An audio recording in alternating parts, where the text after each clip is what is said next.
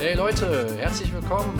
Ihr seid zurück bei Spielsteine Scherben, dem Spiele-Podcast mit Maschu und mit mir, mit Mhm. Nils. Hello. Wir sind heute hier zusammengekommen, um aus dem Lockdown, aus der Quarantäne, aus der Corona-Quarantäne, Aus der Isolation Zone.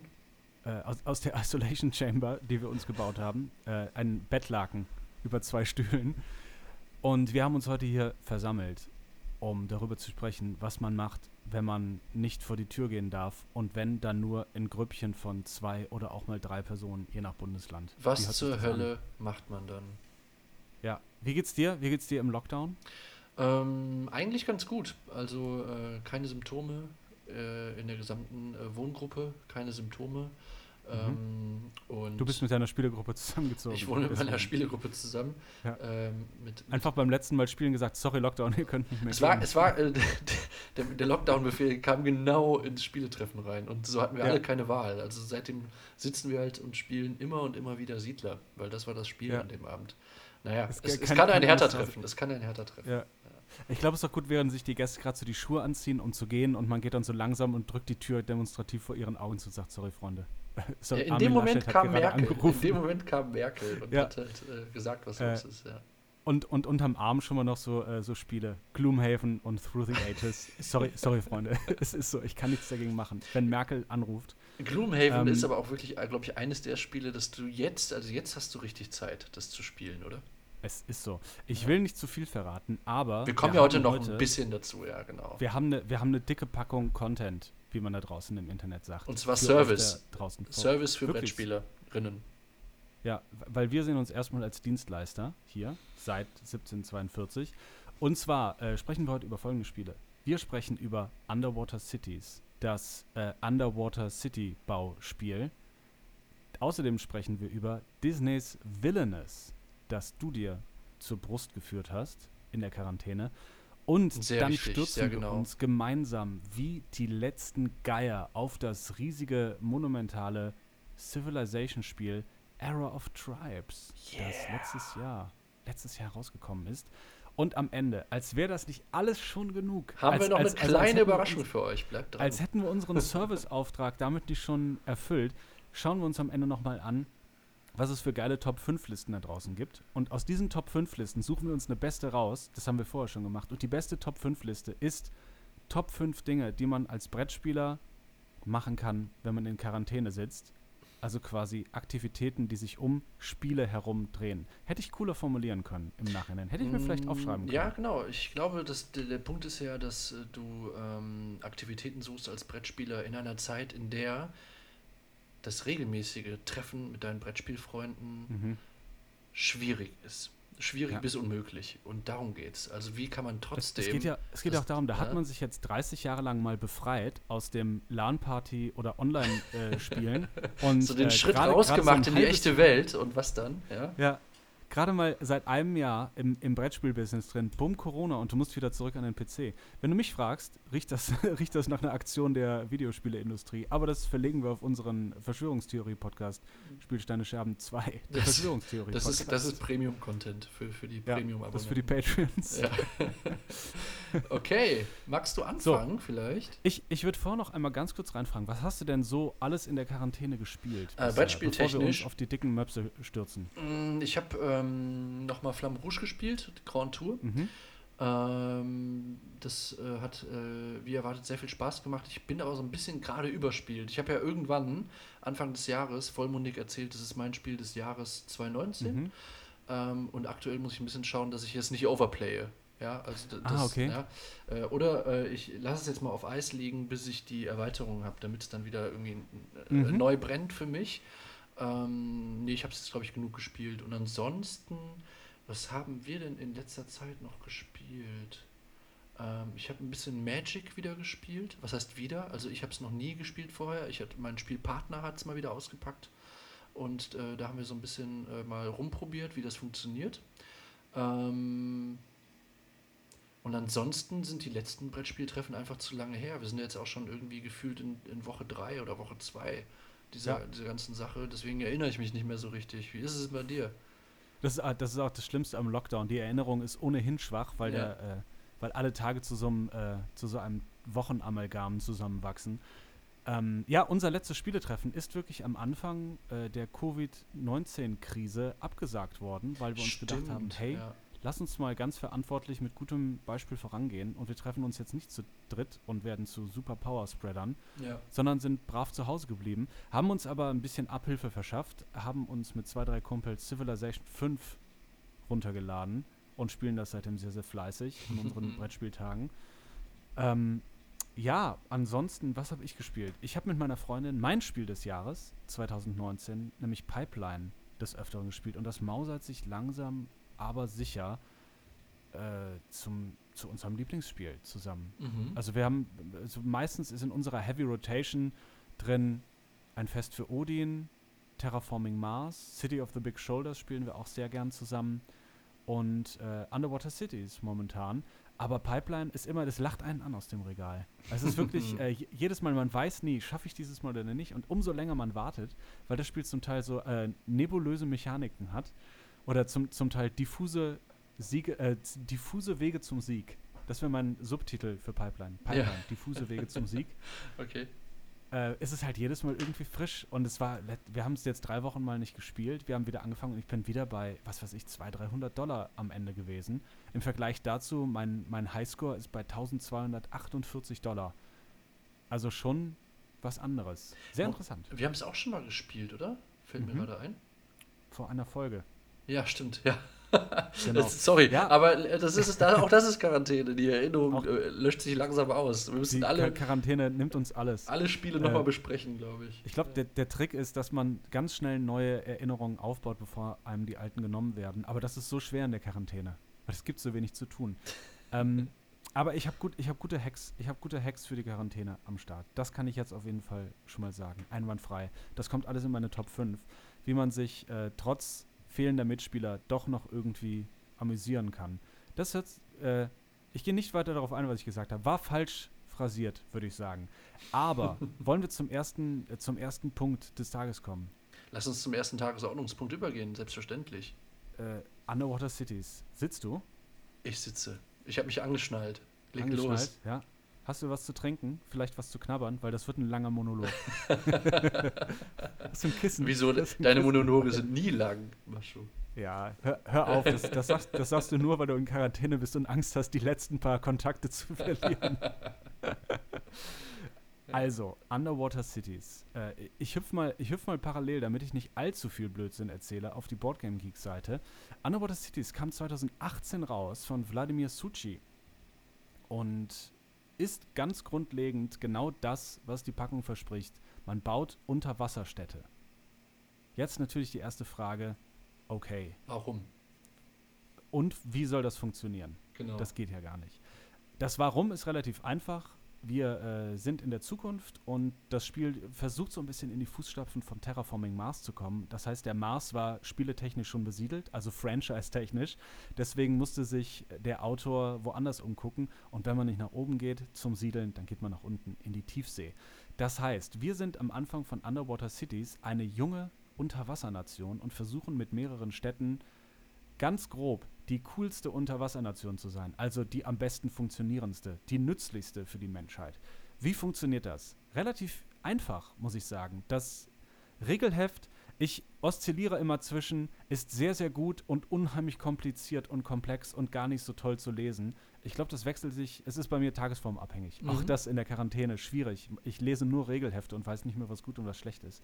Aber Grundsätzlich muss ich sagen, wenn man es einmal verstanden hat, macht das Spiel sehr viele schöne Sachen, nämlich die Regeln sind so aufgebaut, dass man relativ schnell findet, was man finden muss, wenn man sie schon mal gelesen hat. Habe ich zumindest das Gefühl gehabt. Und wir haben vor uns am Anfang des Spiels ein kleines Tableau. Also ich würde sagen, nicht ganz DIN A4, ein bisschen kleiner, glaube ich. Und dort ist Platz für neun Städte, und zwar Kuppeln. Und die Kuppeln gibt es im Spiel. Also es ist eine Spielekomponente in weiß, in rot und eine grüne. Ungefähr haptisch zu vergleichen mit so einem halben Ü-Ei. Und jeder hat so ein Tableau vor sich, oder? Jeder hat ein Tableau vor sich. Da sind neun Plätze für Städte, also neun Kuppelplätze. Daneben sind ein paar kleine Bauplätze für besondere Projekte, wie zum Beispiel Entsalzungsanlagen, Labore oder Seetangfarmen. Und dann gibt es dazwischen Tunnel, die allerdings auch noch gebaut werden müssen. Also es sind Tunnelplätze Und das letzte, was man auf dem Tableau sieht, sind drei Metropolen über Wasser, zu denen man Verbindungen suchen muss, via Tunnel. Mhm. Okay. So. Wie Und wird das erklärt im Spiel, dass, dass es noch Metropolen über Wasser gibt? Ich glaube, es geht eher darum, so, wir wollen aussiedeln. Also Okay. es ist so, die, die Erde wird langsam eng und äh, Terraforming Mars hat sich zum Mars aufgemacht, deswegen müssen wir in die Underwater Cities Okay. und schauen, dass wir dort eine Zukunft für den Planeten finden. Und es geht natürlich auch um äh, Ressourcen, wie zum Beispiel Tang, die ein bisschen universeller einsetzbar sind. Das heißt, auf Tang, Tang kann man essen, man kann darauf schlafen, man kann es auspressen und trinken. Top 5 Sachen, die man mit Tang machen kann. Heute, heute am Ende dieser Folge.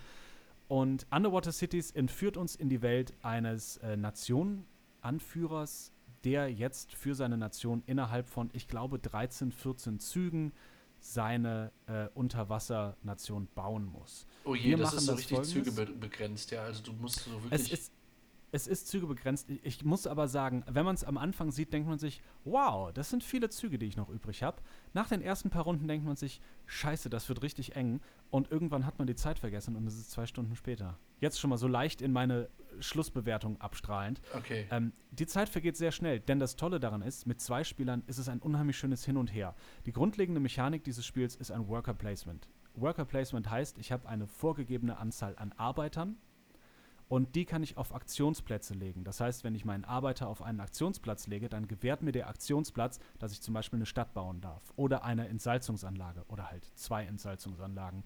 Oder ich kriege eine Sonderkarte, die ausliegt, die zum Beispiel Siegbedingungen äh, verbessert. Oder ich darf Ressourcen abbauen. Denn der Witz an der Sache ist, nahezu alles, was ich auf mein Tableau baue, wirft Ressourcen ab. Das heißt, ich kriege mit einer Tangfarm kriege ich Tang. Mit einer Entsalzungsanlage kriege ich Geld, mit einer Forschungsanlage kriege ich Stahlplastik.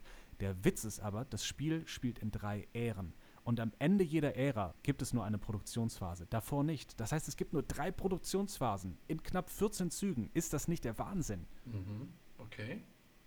Dachte ich mir auch am Anfang. Ich dachte, oh, das fühlt sich nicht gut an. Ich will, doch jede, nicht gut an. ich will doch jede Runde belohnt werden. Mein Leben ist unheimlich leer. Ich sitze in der Quarantäne. Ich brauche jede Runde Ressourcen. Es, es fühlt sich halt so ausgeschüttet mega werden. streng an wie bei äh, Keyflower, wenn du halt nur die vier Jahreszeiten hast. Oder, äh, Es, äh, das, das Schöne ist, dass ähm, ich habe auch lange darüber nachgedacht, warum kann ich nicht jede Runde ausgezahlt werden, wie bei Terraforming Mars zum Beispiel.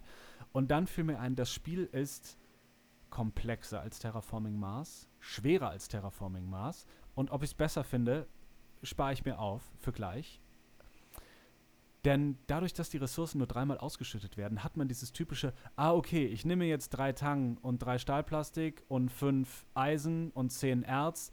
Das nervt in solchen Spielen. Mhm. Man hat es nur dreimal. Das ist sehr gut. Und zwischendurch muss man sich halt, wenn man kn knapp an Ressourcen ist, kann man irgendwie an Geld und andere Ressourcen kommen. Denn es gibt 14 oder 12 Arbeitsplätze und du hast jede Runde drei Arbeiter von diesen 14 Runden. Und jetzt kommt der Clou. Sitzt du noch?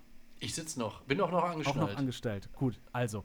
Und zwar kriegen wir am Ende unserer Runde immer so viele Karten von einem gemeinsamen Stapel, der sich mit jeder Ära wechselt, in bestimmten Farben. Äh, wir nehmen immer wieder drei Karten auf die Hand. So, und der Witz der Sache ist, wenn ich meinen Arbeiter auf ein bestimmtes Feld mit bestimmter Farbe lege und die Kartenfarbe passt zu dem Arbeitsfeld, darf ich auch noch die Kartenaktion machen. Oh, Ich, hab- ich fühle mich gerade so ein bisschen, als wäre ich bei äh, hier, äh, der Preis ist heiß. oder, in, äh, oder in so einem, äh, in, in so einem Verkaufskanal. Und das also Beste das ist, die sogenannte äh, Diamanten Card, jetzt kaufen. Card Matchi Matching äh, Worker Technik. Genau. Ja? Card-Matching-Worker-Technik. Das hört sich sehr, sehr gut an. Ja. Würde ich auch sagen, dass das so ist. So, es gibt äh, ganz, ganz grob, es gibt verschiedene Karten. Es gibt Aktionskarten, es gibt Sachen, die einem einen sofort einen Bonus gewähren. Es gibt Karten, die die Nation dauerhaft stärken. Zum Beispiel, immer wenn du einen Tunnel baust, kriegst du einen extra Seetang oder in jeder Produktionsphase darfst du zwei Seetang in ein Stahlplastik tauschen. Das heißt, du spezialisierst dich mit diesen Karten auf eine bestimmte Spieltechnik. Und ähnlich wie bei Terraforming Mars gibt es manchmal gute Karten, manchmal freut man sich über Kombos, aber man hat ein klassisches Engine-Building neben sich, neben seinem Tableau, das Mhm. eigentlich nur äh, diese, der, dieses Areal ist, in dem man baut.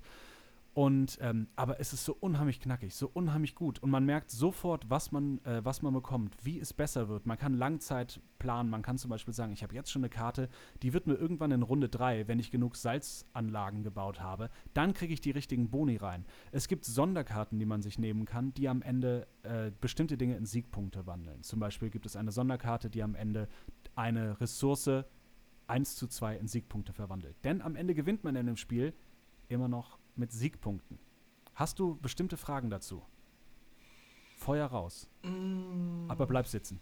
Ja, sag mir was zu deinem Spielgefühl. Hast du das Gefühl, eine Unterwasserstadt zu bauen oder ist es im Grunde eine geile Mechanik mit random Theme? 50-50. Okay, Du darfst dich jetzt hinstellen. ich bleib sitzen. 50 50-50. 50-50. Denn mein Problem ist, wie bei ganz vielen Siegpunktespielen, in Anführungszeichen, dass man am Ende halt Siegpunkte bekommen hat und du gewinnst nicht, weil du die geilste Stadt hast. Das heißt, am Ende, äh, es, ist, es klingt auch so geil, hey, hol dir die geilste Stadt. Am Ende baust du nicht einfach eine schöne Stadt äh, und kannst dann stolz darauf sein und du gewinnst daran, sondern es ist dieses sehr, sehr abstrakte. Das geht aber um Siegpunkte oder Prestigepunkte um, an, und anderes. Das nimmt ein klein bisschen vom Thema weg. Ansonsten ist es so, dass diese ganzen kleinen Mechanismen mit den passenden Karten und den Workern ah, nicht sonderlich thematisch sind, aber die Komponenten und wie, da- das alles mit Unterwasserflair äh, benannt ist und alles danach aussieht, sorgt schon dafür. Ich würde sagen, es ist milde thematisch, nicht sonderlich stark, aber man hat am Ende das Gefühl, dass man ein funktionierendes System geschaffen hat. Und ich glaube, das ist das, was ich brauche, wenn mir jemand sagt, übrigens, du kannst eine Stadt bauen und es ist egal, ob die Stadt auf dem Mars ist, unter Wasser oder in Nordengland des 18. Jahrhunderts. Es klingt so ein bisschen danach, äh, dass ähm, das jetzt nicht nur etwas für Freunde von SpongeBob und Ariel der Meerjungfrau ist. Auf der Mhm. anderen Seite, äh, das ist aber auch nicht ganz unser, unser, äh, unseren großen Wunsch nach dem großen Stadtbauspiel erfüllt. Nach Ich glaube langsam, dass unser Wunsch nach dem großen Stadtbauspiel vor allem an thematischen Mängeln hapert. Mhm. Denn ich habe mir die ganze Zeit gedacht, bei Underwater Cities kann man das Ganze nicht auch mit einem klassischen Civilization-Thema bestücken. Weil diese, diese Arbeitermechanik, du hast drei Arbeiter, die du auf bestimmte Plätze setzt und wenn eine Karte dazu passt, dann kriegst du einen Bonus dazu. Mhm. Das heißt, äh, an, alleine die Idee, dass du dort so viele, ähm, so viele Auswahlmöglichkeiten hast, so viele Problemlösungen. Also es ist eigentlich nichts anderes als eine sehr, sehr komplexe Problemlösungsmechanik, die immer Spaß macht. Egal was du machst, es macht meistens Spaß. Du kannst dich sogar darauf spezialisieren mit bestimmten Karten, dass du Arbeitsplätze mit nicht passenden Farbkarten aktivierst und dann etwas dadurch bekommst. Also Mhm. es ist wirklich für jeden etwas dabei. Ähm, das Spiel ist jedes Mal anders. Die, ähm, es ist, ist einer meiner Lieblingssätze. Da ist für jeden was dabei. ähm, aber die Frage am Ende, habe ich eine Stadt gebaut? Ja, irgendwie schon. Ein, das liegt aber mehr an den Komponenten. Das liegt mehr daran, dass du deine coolen Kuppeln am Ende hast und am Ende wirst du wirklich mit, äh, mit ähm, Ressourcen belohnt. Du wirst zugeschüttet. Und in den letzten drei Runden, die, die letzte Ära ist nur drei Runden lang. Das heißt, man hat genau neun Aktionen wird es sehr, sehr knapp, weil du musst ja genau gucken, okay, möchte ich jetzt noch schnell eine Stadt bauen, weil die Städte unterschiedlich viel Punkte geben.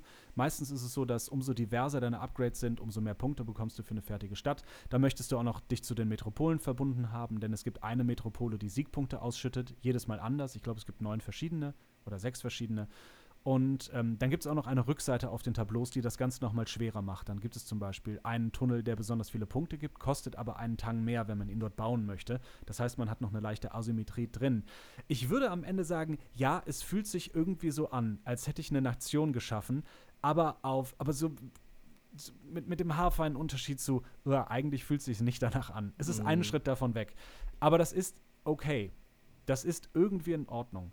Denn das Spiel macht alles in allem so unheimlich viel Spaß. Man ist die ganze Zeit dabei, eine schwierige Aufgabe zu lösen. Und die Aufgaben verändern sich. Es gibt immer neue Probleme, die du hast. Dann hast du zum Beispiel, möchtest du unbedingt äh, Siegpunkte damit machen, indem du deine Nation darauf aufbaust, dass sie viel Biomasse produziert.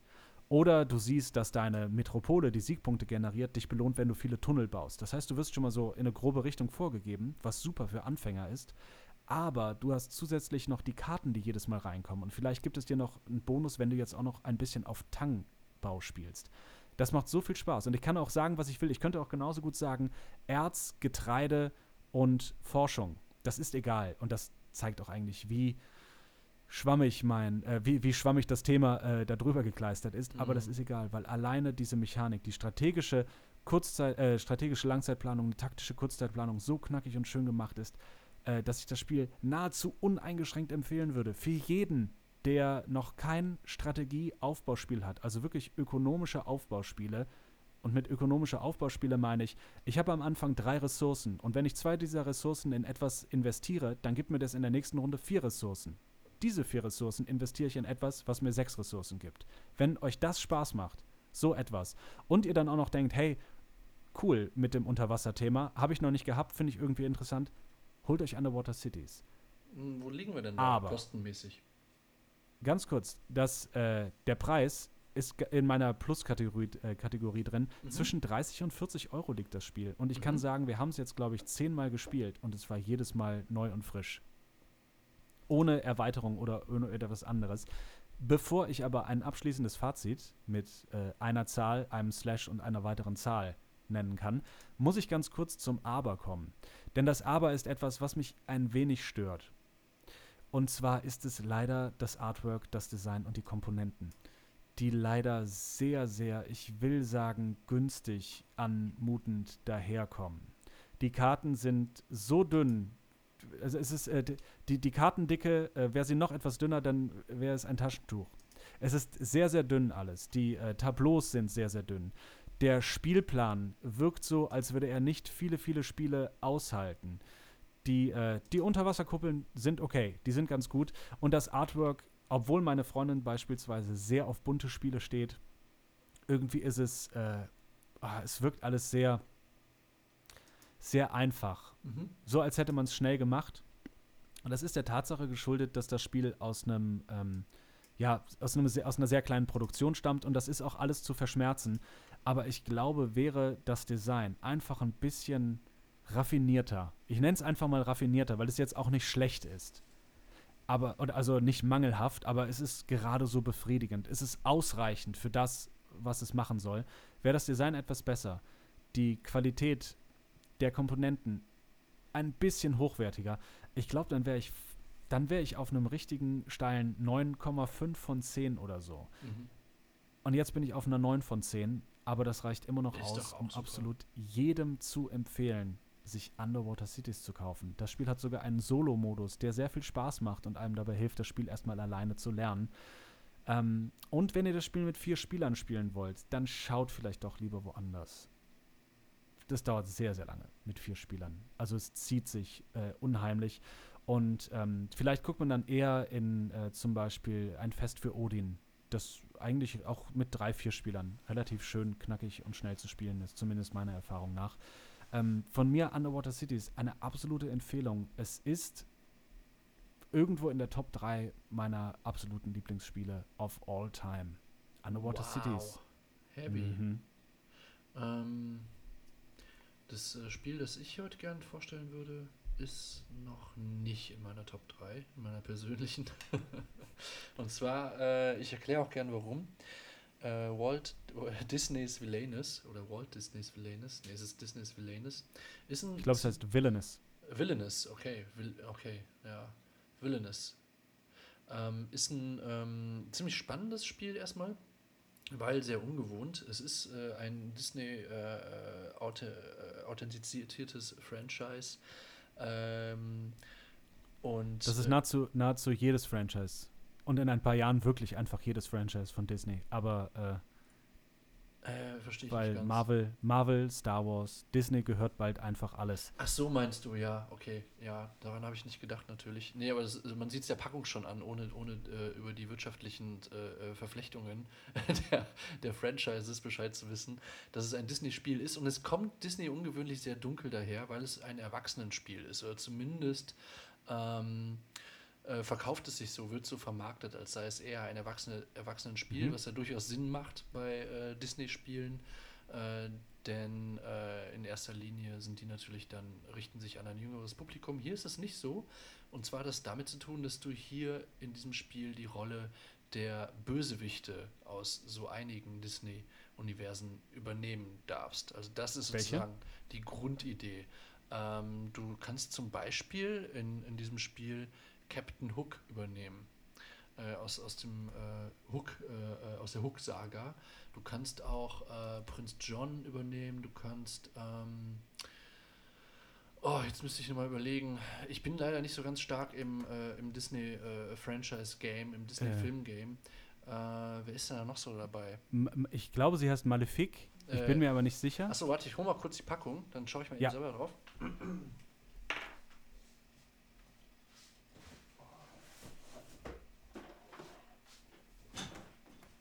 Ilse ist gerade weg und ich könnte alles über ihn sagen. Aber ich tue es nicht, denn in der Quarantäne müssen wir zusammenhalten. Genau, Ma du hast Malefic, oder was hast du gerade gesagt? Ich glaube, Malefic.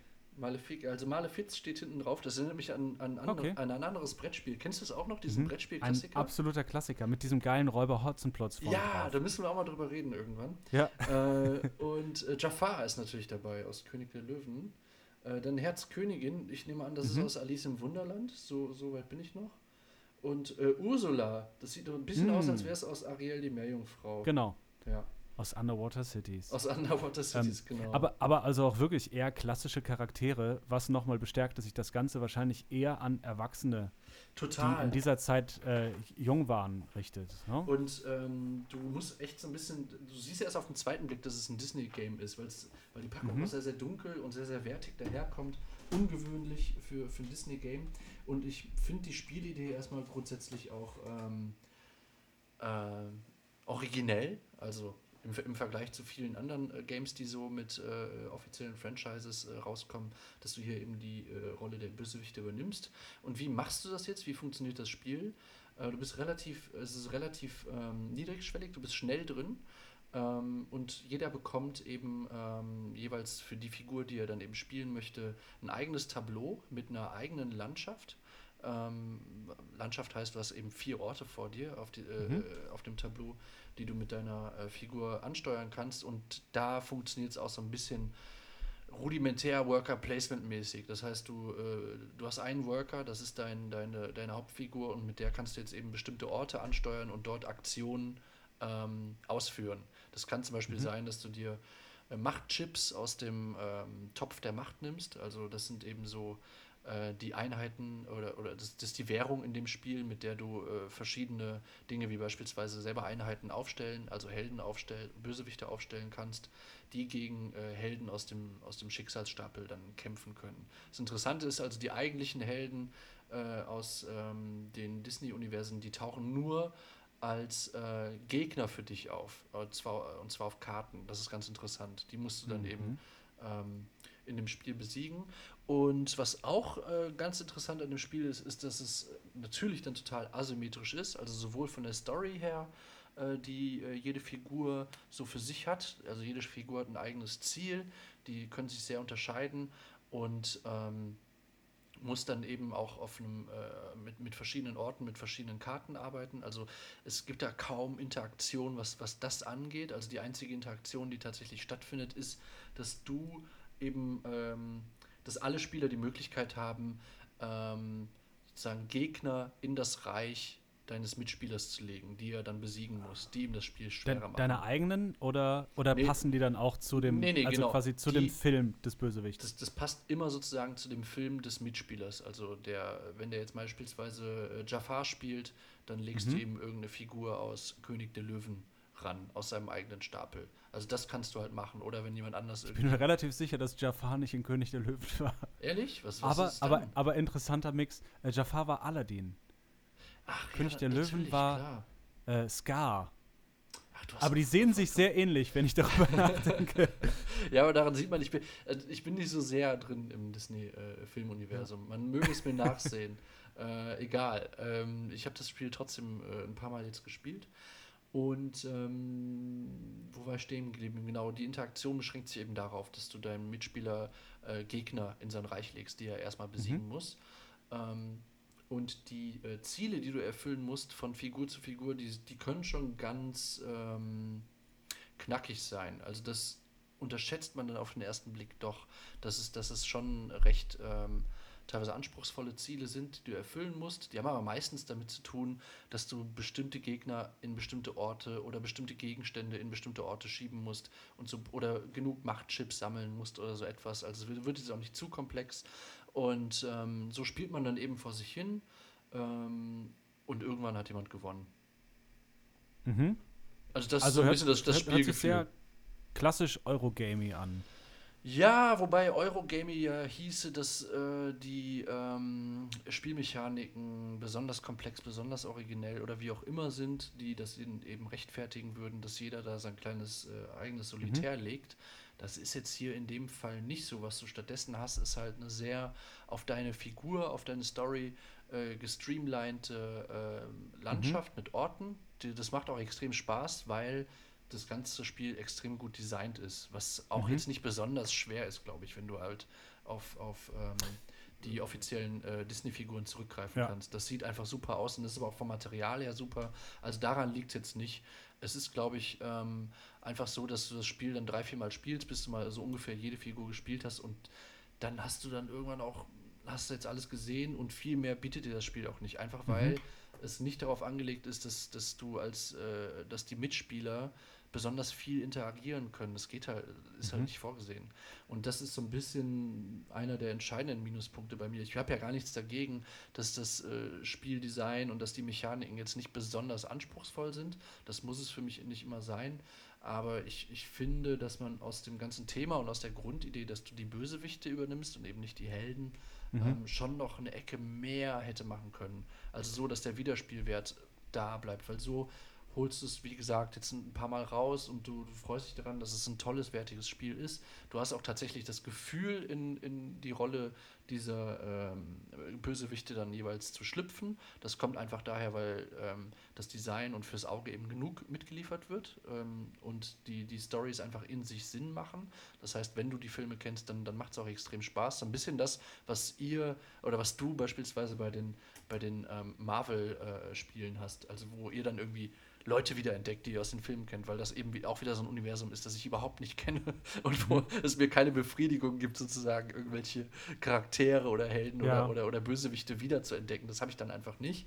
Äh, hier habe ich so ein bisschen ähm, und ähm, ja, genau. Also von mir jetzt kein, keine besondere äh, Empfehlung, vielleicht nur für Die Hard Disney-Fans im Erwachsenenalter. Für die ist das was. Ja, Ich glaube, das sind mehr, als wir meinen. Das würde ich mal grob sein, sagen. Ja, absolut. Und äh, aber vielleicht will das Spiel ja auch nicht mehr sein, weil ich glaube, dass gerade diese, äh, also wenn man jetzt mal so ein Venn-Diagramm aufmacht, 30 bis 50 Jahre alte Disney-Fans und 30 bis 50 Jahre alte Leute, die grundlegend Brettspiele okay finden. Ich glaube, dass man da die Kreise relativ weit übereinander schieben kann.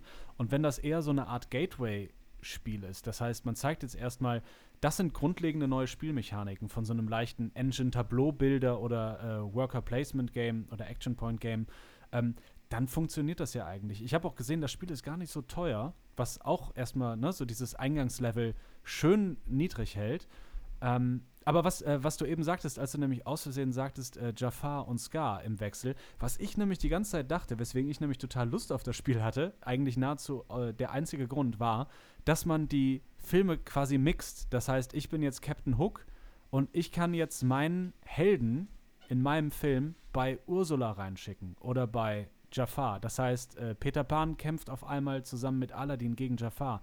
Ich habe gedacht, das wäre möglich. Das wäre cool gewesen. Leider nicht vorgesehen.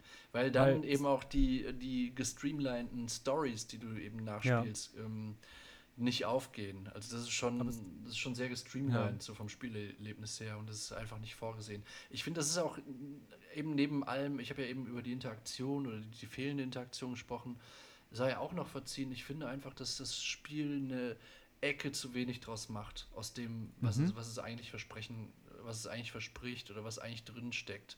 Die, die Ansätze sind super, aber auch was du, wenn ich Worker Placement sage, da meine ich wirklich so die rudimentärste Form, die man sich vorstellen kann. Also das hat jetzt nichts von, ähm, was, was haben wir, wir haben eben über Fest für Odin oder so gesprochen, also das Mhm. Ist nicht vergleichbar. Du gehst halt auf das Feld und machst die Aktionen, die dort aufgelistet sind. Also äh, banaleres Worker Placement ist kaum vorzustellen. Mhm. So. Also es gibt keine großen Kombinationen dadurch, dass du erst das eine machst Nee, und dann die du- andere Aktion. Es ist Ja. relativ wahllos, wie du es machst. Also ich glaube, klar, Ja. es gibt mit Sicherheit äh, gute Strategien, wie du das Spiel schnell für dich gewinnst. So. Ähm, das mag sein. Äh, nur äh, bei mir entwickelt sich jetzt auch gerade kein, kein, kein Ehrgeiz, das rauszufinden. So, Es, ja. es hört sich aber trotzdem nach einem schönen Geschenk an. Das ist Also es, nach einem schönen Brettspielgeschenk. So, Mhm. so Das, das hört sich nach was an, was bei Thalia liegt. im besten und im schlechtesten Sinne ist es ein Geschenkspiel. Mhm. Ja. Aber okay, äh, ich hab's, äh, ich hab's noch nicht gespielt. Ähm, es hört sich aber so, es hört sich danach an, als wäre, äh, als würde sich das Spiel auch vielleicht nicht so komplett an uns richten, aber eher so an uns und unsere Mütter sind zu Besuch und die fragen, hast, guck mal, du hast ein. Spieleregal, was ist denn mit mir? Und dann spielt man das mal mit seiner Mutter. Das kann sein. Ich meine, ich muss gerade dran denken, wir haben ja auch mal über ähm, das Duell um die Geld gespielt. Also Mhm. was für mich so ein bisschen aus einer ähnlichen Ecke kommt. Eigentlich so nicht ganz unsere Baustelle, in Anführungsstrichen, weil es irgendwie mit einer großen Marke äh, hausieren geht. Äh, in dem Fall dann eben diese Fernsehshow und hier eben Disney. Und ich finde aber, dass äh, Duell um die Geld genau das Gegenteil ist vom, vom äh, was, was erwarte ich und was kommt am Ende raus. Also da Mhm. hatten wir dann wirklich äh, ein, äh, sozusagen so, so ein Glücks, Glücksfang irgendwie, dass ich gedacht habe, cool, also das hätte ich gar nicht gedacht, dass es äh, irgendwie so viel Spaß macht und so clever ist und so weiter. Und hier ist es so, ja, also alles irgendwie extrem wertig, aber eher auch so ein Spiel, dass man sich ins Regal stellt. Das sieht im Regal richtig gut aus. So, so rausgeholt mag ich es mir gar nicht, äh, ich mag es gar nicht so oft rausholen aus dem Regal. Ja, genau. Äh, Da muss man wissen, ob einem das 30 Euro wert ist, aber ähm, es sieht sehr schick aus. Ja. Das kann man auf jeden Fall sagen. Ja. Äh, Disney's Villainous, ein Spiel, das sehr schick aussieht. Ich sehe übrigens gerade, weil du es gesagt hast, es kommt jetzt auch äh, Marvel Villainous demnächst raus. Ach, ehrlich? Dieses Jahr. Okay, ja. Ja, Wahrscheinlich äh, ähnlich dann. Ich muss mal gerade gucken, Ja, ich welchem bin- Verlag das ist. Das weiß ich gar nicht. äh, das, ist, das ist sehr interessant. Das ist von Prospero Hall. Ich habe erst gedacht, oh wow, äh, das wäre eine einzelne Person. Oh, der Mann hat den coolsten Namen aller Zeiten. Hey, mein Name ist Prospero Hall. Nee, Entschuldigung, du musst ja sagen, hey, mein Name ist Prospero. Prospero Hall. Äh, und ich bin Spieleentwickler. Diese Firma ist damit äh, nicht berühmt, aber wahrscheinlich bekannt geworden, dass sie diese Franchise-Games entwickelt. Und zwar haben die Mhm. auch Der Weiße Hai gemacht, Jaws und Horrified. Das sind diese klassischen Horrorgeschichten. Äh, das heißt, ich glaube, Der unsichtbare Mann, Werwolf, Frankensteins Monster, die Mumie äh, und Ult Megatron. ich, bin, ich bin mir nicht sicher, was die restlichen klassischen Monster sind.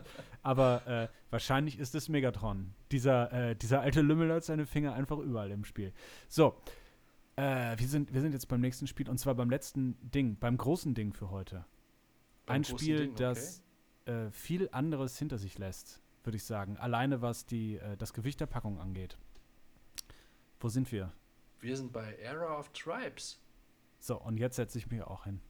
Setz Ich dich die hin, schnall dich an. Aha. Era of Tribes, 2019 rausgekommen vom Designer Arne Lorenz und zwar über Kickstarter gefundet. Und die Leute, die sich jetzt denken, ah, Kickstarter, viele, viele Miniaturen, hey, Geht das schon wieder Äh, los mit Kickstarter? geht das schon wieder los? Stichwort Fear of Missing Out. Stichwort, wie viele Nieren soll ich noch eintauschen? ja, bei Kickstarter kann man mit Nieren zahlen. Ihr habt mich richtig gehört.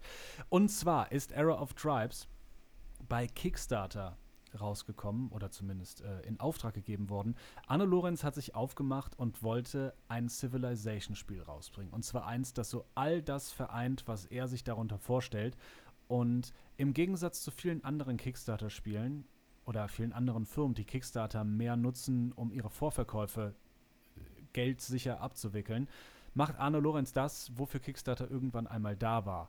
Und zwar äh, ein, äh, ein junger Mensch, ich nenne ihn einfach mal so, für mich ist der Mann acht. Äh, ein, ein junger Mensch, äh, ich, ich, glaube, es, ich glaube, es ist so um die 30, 40 herum. Also das klassische Brettspieldesign-Alter. Macht sich auf und denkt sich, hey, ich möchte etwas machen, mir fehlen aber irgendwie die Investoren dafür. Warum gehe ich nicht zu Kickstarter und sage den Leuten, hey, habt ihr nicht auch Bock auf ein äh, schweinegutes Civilization-Game? Das hier habe ich bisher gemacht. Habt ihr Lust, mich dabei zu unterstützen? Äh, jeder, der 80 Euro ausgibt oder 60 oder wie viel auch immer, bekommt ein Spiel dafür. Und das ist passiert. Das ganze Spiel wurde gefundet und es ist im letzten Jahr so zur Hälfte, im letzten Drittel rausgekommen.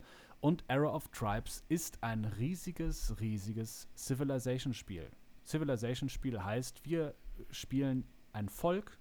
Irgendwann, ähm, ich glaube hier in der, äh, wo geht's los? In welcher Ära? Weißt du das noch? Mm, Kla nee, nicht Klassik. Nee, nee, nee. Es ist, äh, Äh, nee, Kla äh, äh, Antike, oder?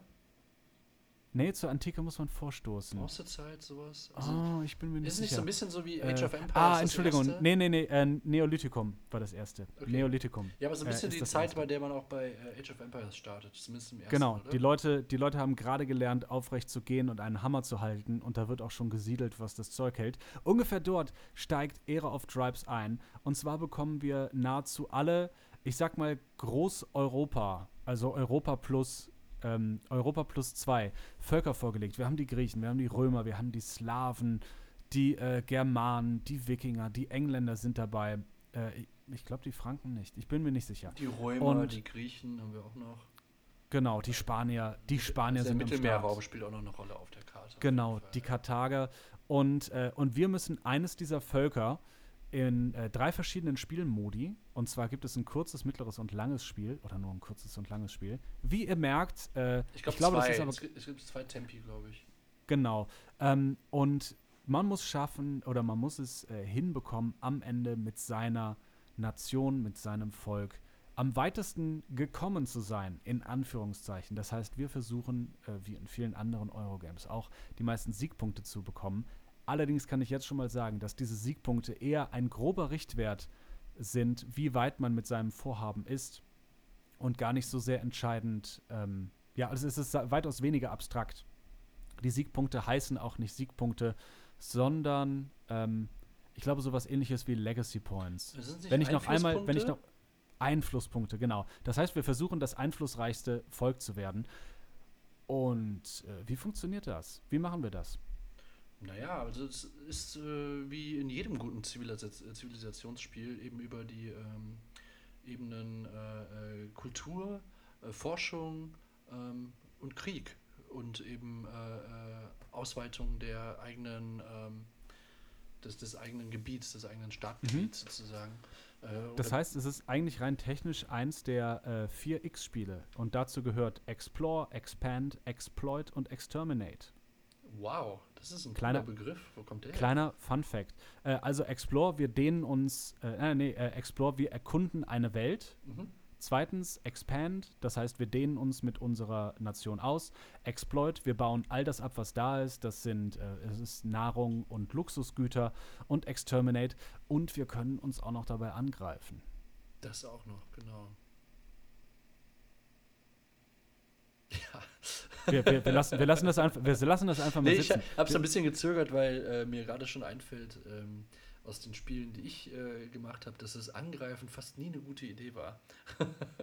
Doch, also im ersten Spiel äh, nicht so sehr, genau. Da hat es mir ein bisschen das Genick gebrochen, äh, als ich das, das erste Mal gespielt habe. Beim zweiten habe ich es dann moderat eingesetzt. Vielmehr hast du ja so auch. auf Scharmützelbasis. Ne? Ja, du hast ja auch eine gewisse Asymmetrie in den ähm, Völkern, die du halt äh, auswählen kannst als dein Volk. Mhm. Wenn du beispielsweise die Wikinger nimmst, wie ich das dann, glaube ich, zweimal gemacht habe, ähm, hast du gewisse Boni darauf, wenn du, ähm, wenn du äh, äh, am Anfang häufiger mal angreifst, also da, wo es Sinn Mhm. macht. Nur grundsätzlich ist es so, es ist jetzt ein Spiel, das, ähm, wo jeder Angriff wohl überlegt sein sollte, sagen wir mal so. Wie es ja auch äh, in echt Wie es ja auch in echt so ist, Genau, genau. also d- auch das du durchaus passend. Ähm, Ja. das ist übrigens etwas, was mir durch die Bank weg bei diesem Spiel unheimlich gut gefällt. Und zwar, dass es dieses Abstrakte des Eurospiels so unheimlich schön bildlich macht. Also alles macht irgendwie Sinn. Jede Mechanik hat irgendwie einen historischen Sinn, einen Mhm. äh, so zivilhistorischen Sinn. Und das macht unheimlich viel Spaß, denn dadurch entstehen Geschichten. Eine Geschichte zu sagen, ja, ich habe da eine Kuppelstadt hingestellt oder ich habe meine Malefiz auf Feld Nummer 3 gesetzt, äh, ist bei weitem nicht so ja, eindrucksvoll, bleibt bei weitem nicht so im Gedächtnis wie zum Beispiel das eine Mal, Achtung, True Story, wo du mit deinen Wikingern gedacht hast, du kommst jetzt gegen England ein bisschen plündern und dann habe ich eine kleine Armee ausgehoben und habe dich am Ende dazu gebracht, mehr oder weniger mein Vasall zu werden und mit mir meinen Handel anzunehmen, weil ich durch meine, äh, durch meine Kaufkraft, also durch meine Finanzen, die ich mit England gesteigert habe am Anfang, einfach so reich war, dass ich es mir erlauben konnte, schnell Truppen auszuheben Mhm. und, äh, und ganz schnell gegen äh, Verteidigungswelle hochzuziehen. Und das ist sehr interessant gewesen, weil das Spiel danach, also es war schon der Höhepunkt unseres Spiels, plätscherte es ein bisschen vor sich hin, aber du hast halt gemerkt, du kannst nicht mehr dort angreifen. Und wir haben trotzdem eine kleine Geschichte gehabt. Es war irgendetwas, was in Erinnerung bleibt, was im Gedächtnis bleibt. Äh, ja, es fühlt sich extrem an wie äh, erstmal äh, ein weites Feld, viele Möglichkeiten. Also du hast diese riesige Karte mit sehr vielen Feldern und du denkst dir am Anfang, okay, geil, also ich kann hier überall hin ausdehnen. Äh, es gibt so viele Rohstoffe, die ich einsammeln kann, mit denen kann ich dann ganz, ganz tolle Sachen veranstalten. Ich kann äh, in die Forschung investieren und so weiter und so fort. Relativ schnell, äh, gerade wenn du dann mit drei Spielern oder vier Spielern spielst, merkst du aber, okay, also hier scheint es, da muss ich entscheiden. Also erkennt ihr sozusagen beiderseitig eure Gebiete an oder gehst du vielleicht dann doch nochmal in, in ein kleines Scharmützel, weil du jetzt gerade dieses Feld mit dem Rohstoff ähm, eigentlich nicht darauf verzichten magst und, und das brauchst oder, oder einigst du dich irgendwie? Also da kommt dann schon relativ früh sowas wie Diplomatie äh, mhm. Mit rein. Ähm, wenn du angreifst, kannst du natürlich auch hat das auch eine psychologische Komponente. Also du machst halt relativ schnell am Anfang klar, du, du fackelst nicht lange. Äh, wenn es zu äh, Dissensen kommt oder zu Konflikten, dann also packst du, du, du machst relativ klar, relativ schnell klar, diese Quarantäne wird ungemütlich die nächsten drei, vier äh, Wochen. ja, genau. Das, ist, das mag ich halt sehr, sehr daran. Also das ist eben gleich zu Beginn äh, nicht wie bei ähnlichen Spielen, da kann es auch schon mal dauern, bis es mal irgendwie interessant wird. Und ich finde, bei Era of Traps wird es re relativ schnell äh, äh, interessant. Ähm, und ja, dann, dann fühlt es sich halt irgendwann so ein bisschen auch an wie Schach. So. Also, dass, dass du halt echt überlegen musst, du musst sehr genau darauf achten, was machen deine mhm. Gegner. Eben nicht nur auf der Karte, nicht nur was, was das, das Gelände angeht, sondern wo forschen die jetzt meinetwegen, ähm, auf welches Ziel spekulieren die möglicherweise und äh, möchtest du da vielleicht nochmal ins Race um die meisten Städte in einer bestimmten Ära einsteigen oder lohnt sich schon gar nicht mehr und so weiter und so fort. Und das sind so Dinge, die, ähm, finde ich, wie du gerade schon sagtest, extrem gut ineinander greifen. Also du hast mhm. nie das Gefühl, dass da jetzt äh, jeder sein Business macht, so ein bisschen Eurogaming, sondern das hat alles, alles, was du machst, hat Konsequenzen für die, den oder die anderen Mitspieler. Und das finde ich zum Beispiel schon mal einen sehr, sehr guten Aspekt an dem Spiel. Hm. Ich habe ähm, also ein, ein Punkt für mich zum Beispiel, als du Diplomatie gesagt hast, was mir sehr, sehr wichtig war, ist nämlich, dass die Spielmechanik die Diplomatie, also die Interaktion der Spieler untereinander, eigentlich in ihrer Rolle als, äh, als Anführer dieses Volkes gar nicht so sehr beeinflusst. Es gibt Möglichkeiten, äh, diplomatisch zu handeln äh, und man muss sich dann auch an Abkommen handeln für eine bestimmte Runde oder man wird gezwungen, äh, zum Beispiel keinen Krieg anzufangen, weil man sonst Moral verliert, die eigentlich äh, eine genauso wichtige Ressource ist wie Nahrung. Ja, ich glaube, man muss äh, das kurz erklären, wie du es meinst. Es gibt, wenn wir von Diplomatie reden, dann meinen wir sozusagen zwei Dinge. Wir meinen einmal so dieses Miteinander reden am Spieltisch und mhm. sich irgendwie einigen. Und zum anderen. Im Sinne von, ich greife dich nicht an, genau. aber, dafür, äh, aber dafür lässt du mich da unten die äh, Ressource Gold äh, abernten. Zum Beispiel. Und was aber eben noch ein anderer Aspekt ist, der irgendwie viel integrierter ist im Spieldesign, ist eben, was du gerade ansprichst, dass du äh, bestimmte Boni oder bestimmte äh, Optionen verdienen kannst innerhalb des Spiels. Und die kannst du dann ausspielen. Da musst du auch nichts sagen. So wie du gerade sagtest, beispielsweise, dass du mit genügend Diplomatiepunkten oder Diplomatieaktionen gewinnst du plötzlich die Möglichkeit, einen Krieg einfach zu beenden. Oder, oder mhm. ne? Also das ist dann im Spieldesign angelegt. Und deswegen macht es dieses Diplomatie-Game zwischen den Mitspielern, äh, macht es dann schon sehr komplex, finde ich. Was, äh, was natürlich auch die Möglichkeit gibt, ähm, defensiv zu spielen. Das heißt, ich glaube, wir, wir haben alle diesen einen Freund im Freundeskreis, der egal um welches Spiel es handelt, immer sehr, sehr schnell, sehr, sehr aggressiv spielt.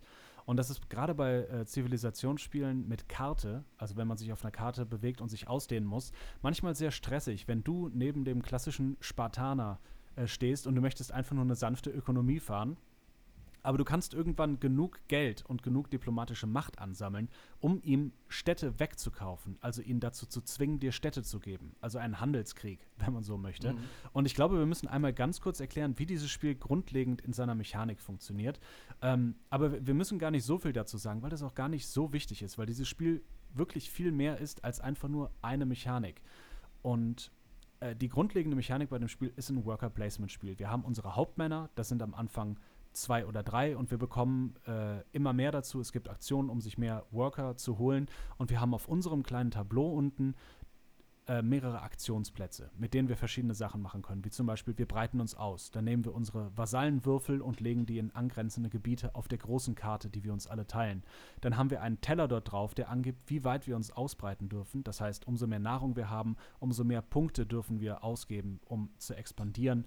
Dann können wir besteuern. Wir können mit Brot und Spiele unsere Moral hochtreiben. Diese Moral zielt eigentlich oder äh, ist verlinkt mit nahezu allen anderen Ressourcen. Auch etwas, was ich sehr schön finde, nahezu jede Ressource hat etwas mit der anderen zu tun, wie es bei einem guten Civilization-Spiel üblich ist. Und dann haben wir ähm, Aktionsfelder wie Handel oder Forschung. Ich, ich glaube, wir lassen einfach mal diesen Forschungsbaum, ein riesiges Rondell, mit dem man mit seinen ähm, eigenen Scheiben immer weiter in die Mitte vordringen kann, um zu signalisieren, dass man jetzt besser kämpft oder besser handelt oder sich weiter bewegen kann, einfach mal weg und nehmen einfach mal an, dass das ganz selbstverständlich ist, dass ein Civilization-Spiel Forschung hat und Technologien. Und ähm, was du eben sagtest mit dem Schach, das finde ich nämlich auch sehr gut. Nahezu jede Information ist offen. Ich sehe ganz genau, wie viele Arbeiter mein Gegenüber noch hat. Ich sehe zum Beispiel, er hat noch drei Arbeiter. Er könnte jetzt eine Aktion mit drei Arbeitern ausführen und die damit verstärken. Oder aber er könnte einmal besteuern und könnte dann expandieren und mich damit angreifen. Oder er wartet auf die Auto-Expansion, die am Ende jeder Spielrunde erfolgt, wenn man selber nicht expandiert ist. Das heißt, das Spiel dehnt das eigene Imperium für einen aus in der Mechanik. Genau, und das, ich sehe ganz glaub, genau, dieses, was die anderen noch machen. Auto-Expansion sorgt eben dafür, dass äh, die Spieler nicht alle so in ihrem Startgebiet bleiben und einfach nur vor sich hin forschen und vor sich hin äh, Geld verdienen. Also ist so es, es, sorgt, es sorgt auch dafür, dass man äh, einen Malus bekommt. Wenn man nämlich nicht genug Geld hat, um zu expandieren, dann ähm, muss man Vasallen oder Städte abgeben.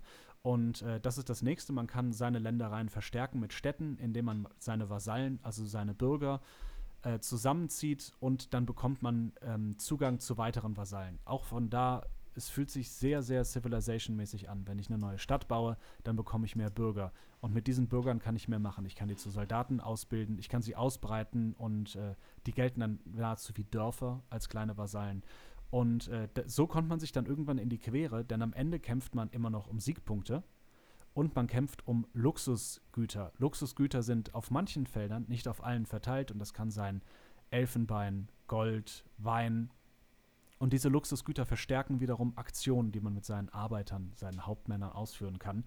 Und wir haben eigentlich jedes Mal, also unsere Scharmützel und unsere Konflikte waren nahezu immer aufgrund von Luxusgütern. Was ich unheimlich wichtig finde. Das heißt, man wird gar nicht dafür belohnt, einfach nur anzugreifen. Es gibt eine Belohnung dafür, also man kann durch Krieg gewinnen. Aber am meisten lohnt es sich natürlich, wenn man auch angreift, weil man etwas dafür haben will. Also man möchte etwas aus diesem Gebiet und nicht einfach nur dem Gegner schaden. Und das finde ich unheimlich wichtig. Ja. Genau. Also das ist jetzt äh, genau wie du sagst. Es, es äh, gibt sich schon eine Notwendigkeit äh, an vielen Stellen, dass du ähm, dem anderen was wegnehmen musst. Oder dass du mhm. jetzt dieses oder jenes Barbarendorf, darüber haben wir gar nicht gesprochen, aber zu einem guten Civilization-Spiel gehören ja auch eben die Barbaren, die du besiegen musst.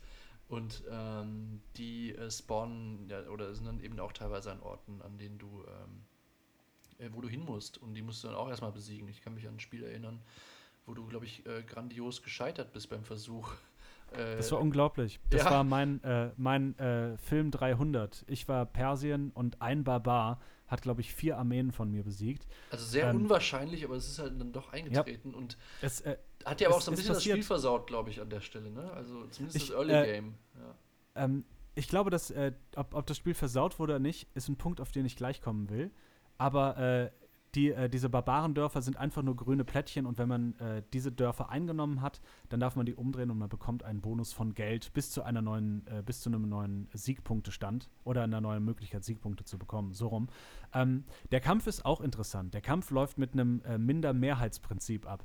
Das heißt, wenn ich zum Beispiel der Angreifer bin und der andere der Verteidiger und ich habe die meisten Leute in meiner Armee und ich habe die beste Technologiestufe im Kampf, in der Kampftechnologie, dann ähm, gewinne ich, wenn auf zwei Würfeln, die geworfen werden, einer für den Verteidiger, einer für den Angreifer, diese betreffenden Symbole kommen. Und dann wird immer ein äh, Soldat oder ein Würfel des anderen aus dem Kampfgebiet rausgenommen oder vom Kampftableau genommen, solange bis nur noch einer übrig ist. Das heißt, es gibt immer die kleine Chance, dass selbst die kleinste Armee gegen die größte Armee gewinnen kann. Aber, wie du gesagt hast, es ist sehr unwahrscheinlich.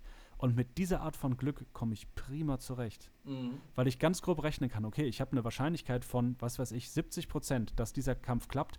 das gehe ich ein. Und wenn es nicht klappt, dann ist es einfach, okay, fair enough. Das ist so passiert. Es gab solche Schlachten immer wieder in der Geschichte und das ist okay. Und das ist mein Punkt. Es tut irgendwie nicht weh, in diesem Spiel zu verlieren. Nee, was halt auch cool ist, ist, ähm, wenn du äh, eine bestimmte Größe an Heer, die du reinschickst, ähm, ja, reinschickst, also ich glaube vier oder fünf Soldaten oder so, und die verlieren, wie war das noch? Dann können bestimmte. Oder gewinnen. Es geht oder, nur um die oder, Anzahl. Oder gewinnen, die sind halt dann da. Dann, dann werden diese Orte, an denen du gekämpft hast, eben auch zu historischen Städten oder zu Kulturstätten, wenn ich mich richtig genau, äh, erinnere. historische Schlachtfelder. Historische Schlachtfelder und die geben dir dann auch wieder bestimmte Boni, wenn du die kontrollierst. Und das mag ich halt auch extrem. Also, dass äh, diese Map eben auch so ein bisschen ihre eigene Geschichte schreibt. Das, genau, das nährt dieses, dieses äh, ganze Erlebnis von, da entsteht jetzt wirklich eine Geschichte. Wir spielen jetzt die Geschichte, nicht nur irgendeine, sondern die Geschichte nach. Und ich finde, dass das Spiel das sehr, sehr gut abbildet. Nicht nur, dass die Geschichte nachgespielt wird, sondern jedes Spiel erzählt eine eigene Geschichte für sich. Und äh, ich glaube, wir müssen auch aufhören, über diese Mechaniken zu reden. Ihr merkt schon, es ist sehr, sehr viel. Wenn man es einmal raus hat, ist man drin. Die Regeln sind einleuchtend, weil sie halt gar nicht so abstrakt sind, sondern alle irgendwie in äh, historisch akkuraten Vorgängen münden oder zumindest er, äh, erklärt werden. Ähm, für mich absolut, äh, absolut verständlich und auch die Anleitung ist okay. Jetzt muss ich nur ganz ehrlich sagen, was hat uns denn, oder um, um es noch zu sagen, äh, noch anzuhängen, dieses Spiel fühlt sich für mich nach Civilization an, nach dem Computerspiel und nach dem Vorgang. Ähm, wie sieht das bei dir aus? Hast du das Gefühl, dass dieses Spiel an Civilization rankommt? Ähm, ja. Oder um es anders zu sagen, ist Arne Lorenz sein äh, Vorhaben geglückt, das Civilization-Spiel zu machen? Der deutsche Sid Meier. nee, ähm, doch, ich glaube, dass, dass dem Vorhaben wird er einigermaßen gerecht, wobei ich eben auch sagen würde, das ist einfach trotzdem natürlich, und das soll es auch sein, ein anderes Spielerlebnis, wenn du eben diese Mhm. riesen Map auf den Tisch aufbaust und dann bist du eben wirklich ein paar Stunden beschäftigt mit einem Spiel. Also vielleicht auch einen halben Tag, wenn nicht länger, je nachdem. Das fühlt sich mega lang an, erstmal, wenn man es hört, aber du bist halt wirklich stundenlang drin in, die, in dieser Welt. Und das macht mir, äh, mir machen solche äh, Spiele extrem Spaß. Ich finde Civilization, äh, thematisch kommt es absolut dran. Ähm, aber trotzdem ist Civilization nach wie vor ein Computerspiel und das auch aus gutem Grund, Oh, äh, ganz, kurz, es gibt Civilization, das Brettspiel, deswegen. ach, das gibt's auch. Ge genau, also es richtet sich, äh, es richtet sich vor allem an die äh, Civilization-Brettspiele. Ah, okay, ja, das wusste ich jetzt gar nicht. Okay. Hast du das auch schon gespielt, das Civilization? Ich habe es noch nicht gespielt, aber mein Onkel hatte es mal und ich habe mal dabei zugeguckt. Und dieses Spiel fühlt sich so an, wie mein Onkel damals ausgesehen hat, als er es gespielt hat. Das heißt, wie sah er denn Äh, aus? Äh, konzentriert, fünf Stunden lang. Ist alles, was ich dazu zu sagen habe. Nee, jetzt mal im ähm, ich- Ernst. Also, glaubst du, hast du es äh, äh, schon öfter jetzt von gehört, von dem, von dem Spiel? Oder ist es eher so ein. Also so ein, ich habe, ja, doch, doch, ich habe schon sehr, ich habe schon sehr viel dazu gehört und sehr viel dazu gelesen. Mhm. Ich, äh, de deswegen, ich hab, wollte mir das auch eigentlich kaufen, nur man muss auch ganz ehrlich sagen, Civilization sieht sehr, sehr altbacken aus. Man merkt, dass dieses Spiel aus äh, 80er, 90er und Anfang 2000 äh, so, so aus der Schule dieser Spiele stammt. Und es hat auch bei weitem nicht so viele Mechaniken wie Era of Tribes. Das muss Mhm. ich nämlich auch noch sagen. Für mich ist es wirklich eine ganz, ganz logische Weiterentwicklung des alten Civili Civilization-Spiels. Und für mich ist es momentan die beste Weiterentwicklung. Für mich ist es das beste Civilization-Spiel, das es momentan im Brettspielformat gibt. Ich habe es gesagt, Hammer drauf, nagelt mich fest auf die Aussage. Ich empfehle jedem, und damit meine ich sogar, und ich sag das, huh, ich finde, es ist besser als Twilight Imperium. Hm, dafür, äh, dafür wird man mich rösten, aber ähm, ich, äh, und ich habe äh, ich hab mittlerweile, ich glaube, fünf, sechs, sieben Partien Twilight Imperium gespielt und das macht zusammen einen Monat. Ähm, es ist kürzer als Twilight Imperium. Man kann es sogar noch weiter verkürzen und man hat trotzdem noch diese, e das epische Gefühl davon, jetzt etwas getan zu haben. Und was ich eben schon meinte, wenn das Spiel vorbei ist, selbst wenn man verloren hat, ähm, man hat das Gefühl, dass man eine Nation geschaffen hat. Das ist vielleicht nicht die einflussreichste Nation, aber es ist meine Nation. ja. Und das Gefühl hat man. Und es ist eine Geschichte dabei. Und als du mit den Wikingern Zweiter geworden bist, das ist halt das Schöne, es hat sich nicht so angefühlt, als hättest du verloren. Du bist halt Zweiter geworden. Und das lag daran, weil die Wikinger halt irgendwann in der Antike ein bisschen zu aggressiv waren. Aber lass uns doch mal, wenn ich ich jetzt mal ähm, in Konkurrenz setze zu den Spielen, die ich kenne, die ein ähnliches Mhm. Thema beackern. Das wäre bei mir Through the Ages Mhm. und es wäre auch äh, zu, mit Abstrichen Imperial Settlers. Also wo Mhm. es irgendwie darum geht, äh, eben eine Zivilisation aufzubauen. Ich finde, dann gewinnt es einfach an allen Ecken und Enden. Also auch gegen Ja. Through the Ages. Weil wenn du das ich ich finde vor allem gegen Through the Ages. ja, vor allem gegen Through the Ages. Ich verstehe schon, äh, ich glaube, bei Through the Ages ist vor allen Dingen so, was vielleicht noch stärker ist, ist der ganze Forschungszweig, Innovationszweig. Also was du sozusagen an, an äh, Dingen entwickeln kannst, an, an Ideen im Raum schwören. Und viele werden nie geboren sozusagen in den Spielen, die du Mhm. spielst. Die laufen einfach so vorbei und werden nicht aufgegriffen. Ähm, das ist vielleicht noch eine Ecke stärker, ähm, aber das, das reicht trotzdem nicht aus gegen dieses ganze, ganzheitliche Spielgefühl bei ähm, äh, Era of Tribes. Also das, da, da greift alles ineinander und du hast eine Story am Ende und Through the Ages, Mhm. sind wir mal ehrlich, es zieht sich auch ein, Stück weit. Through the Ages ist erstmal unendlich lang, sogar zu zweit. Ich, äh, also ich habe es wirklich nicht vor, das je mit drei Leuten zu spielen. Ich weigere mich einfach. Und bei Through the Ages hast du einfach den großen Unterschied, du hast eine Karte vor dir. Ähm, Through the Ages macht, also ich habe es äh, bisher nur zu zweit gespielt und äh, ich kann mich immer noch darauf einlassen und ich kann mich auch darauf freuen. Das ist wirklich so eine Nachmittagsbeschäftigung. Das ist Era of Tribes auch. Aber man schafft mit vier Leuten in nahezu der gleichen Zeit die Zivilisation aufzubauen und durchzuspielen. Ich glaube, wir müssen aber noch einmal ganz kurz, auch wenn ich finde, dass es nahezu unfair ist, darüber zu sprechen, über eine Sache sprechen, die mir nicht so gut gefällt. Okay, hau Das, äh, ich ich habe zwei kleine, ich habe einen winzigen Kritikpunkt und ich möchte Okay. dabei wirklich sagen, das ist Kritik auf dem, nicht auf hohem Niveau, sondern auf dem höchsten Niveau. Das Spiel Wow. ist für mich momentan unangefochtener König der Civilization-Spiele.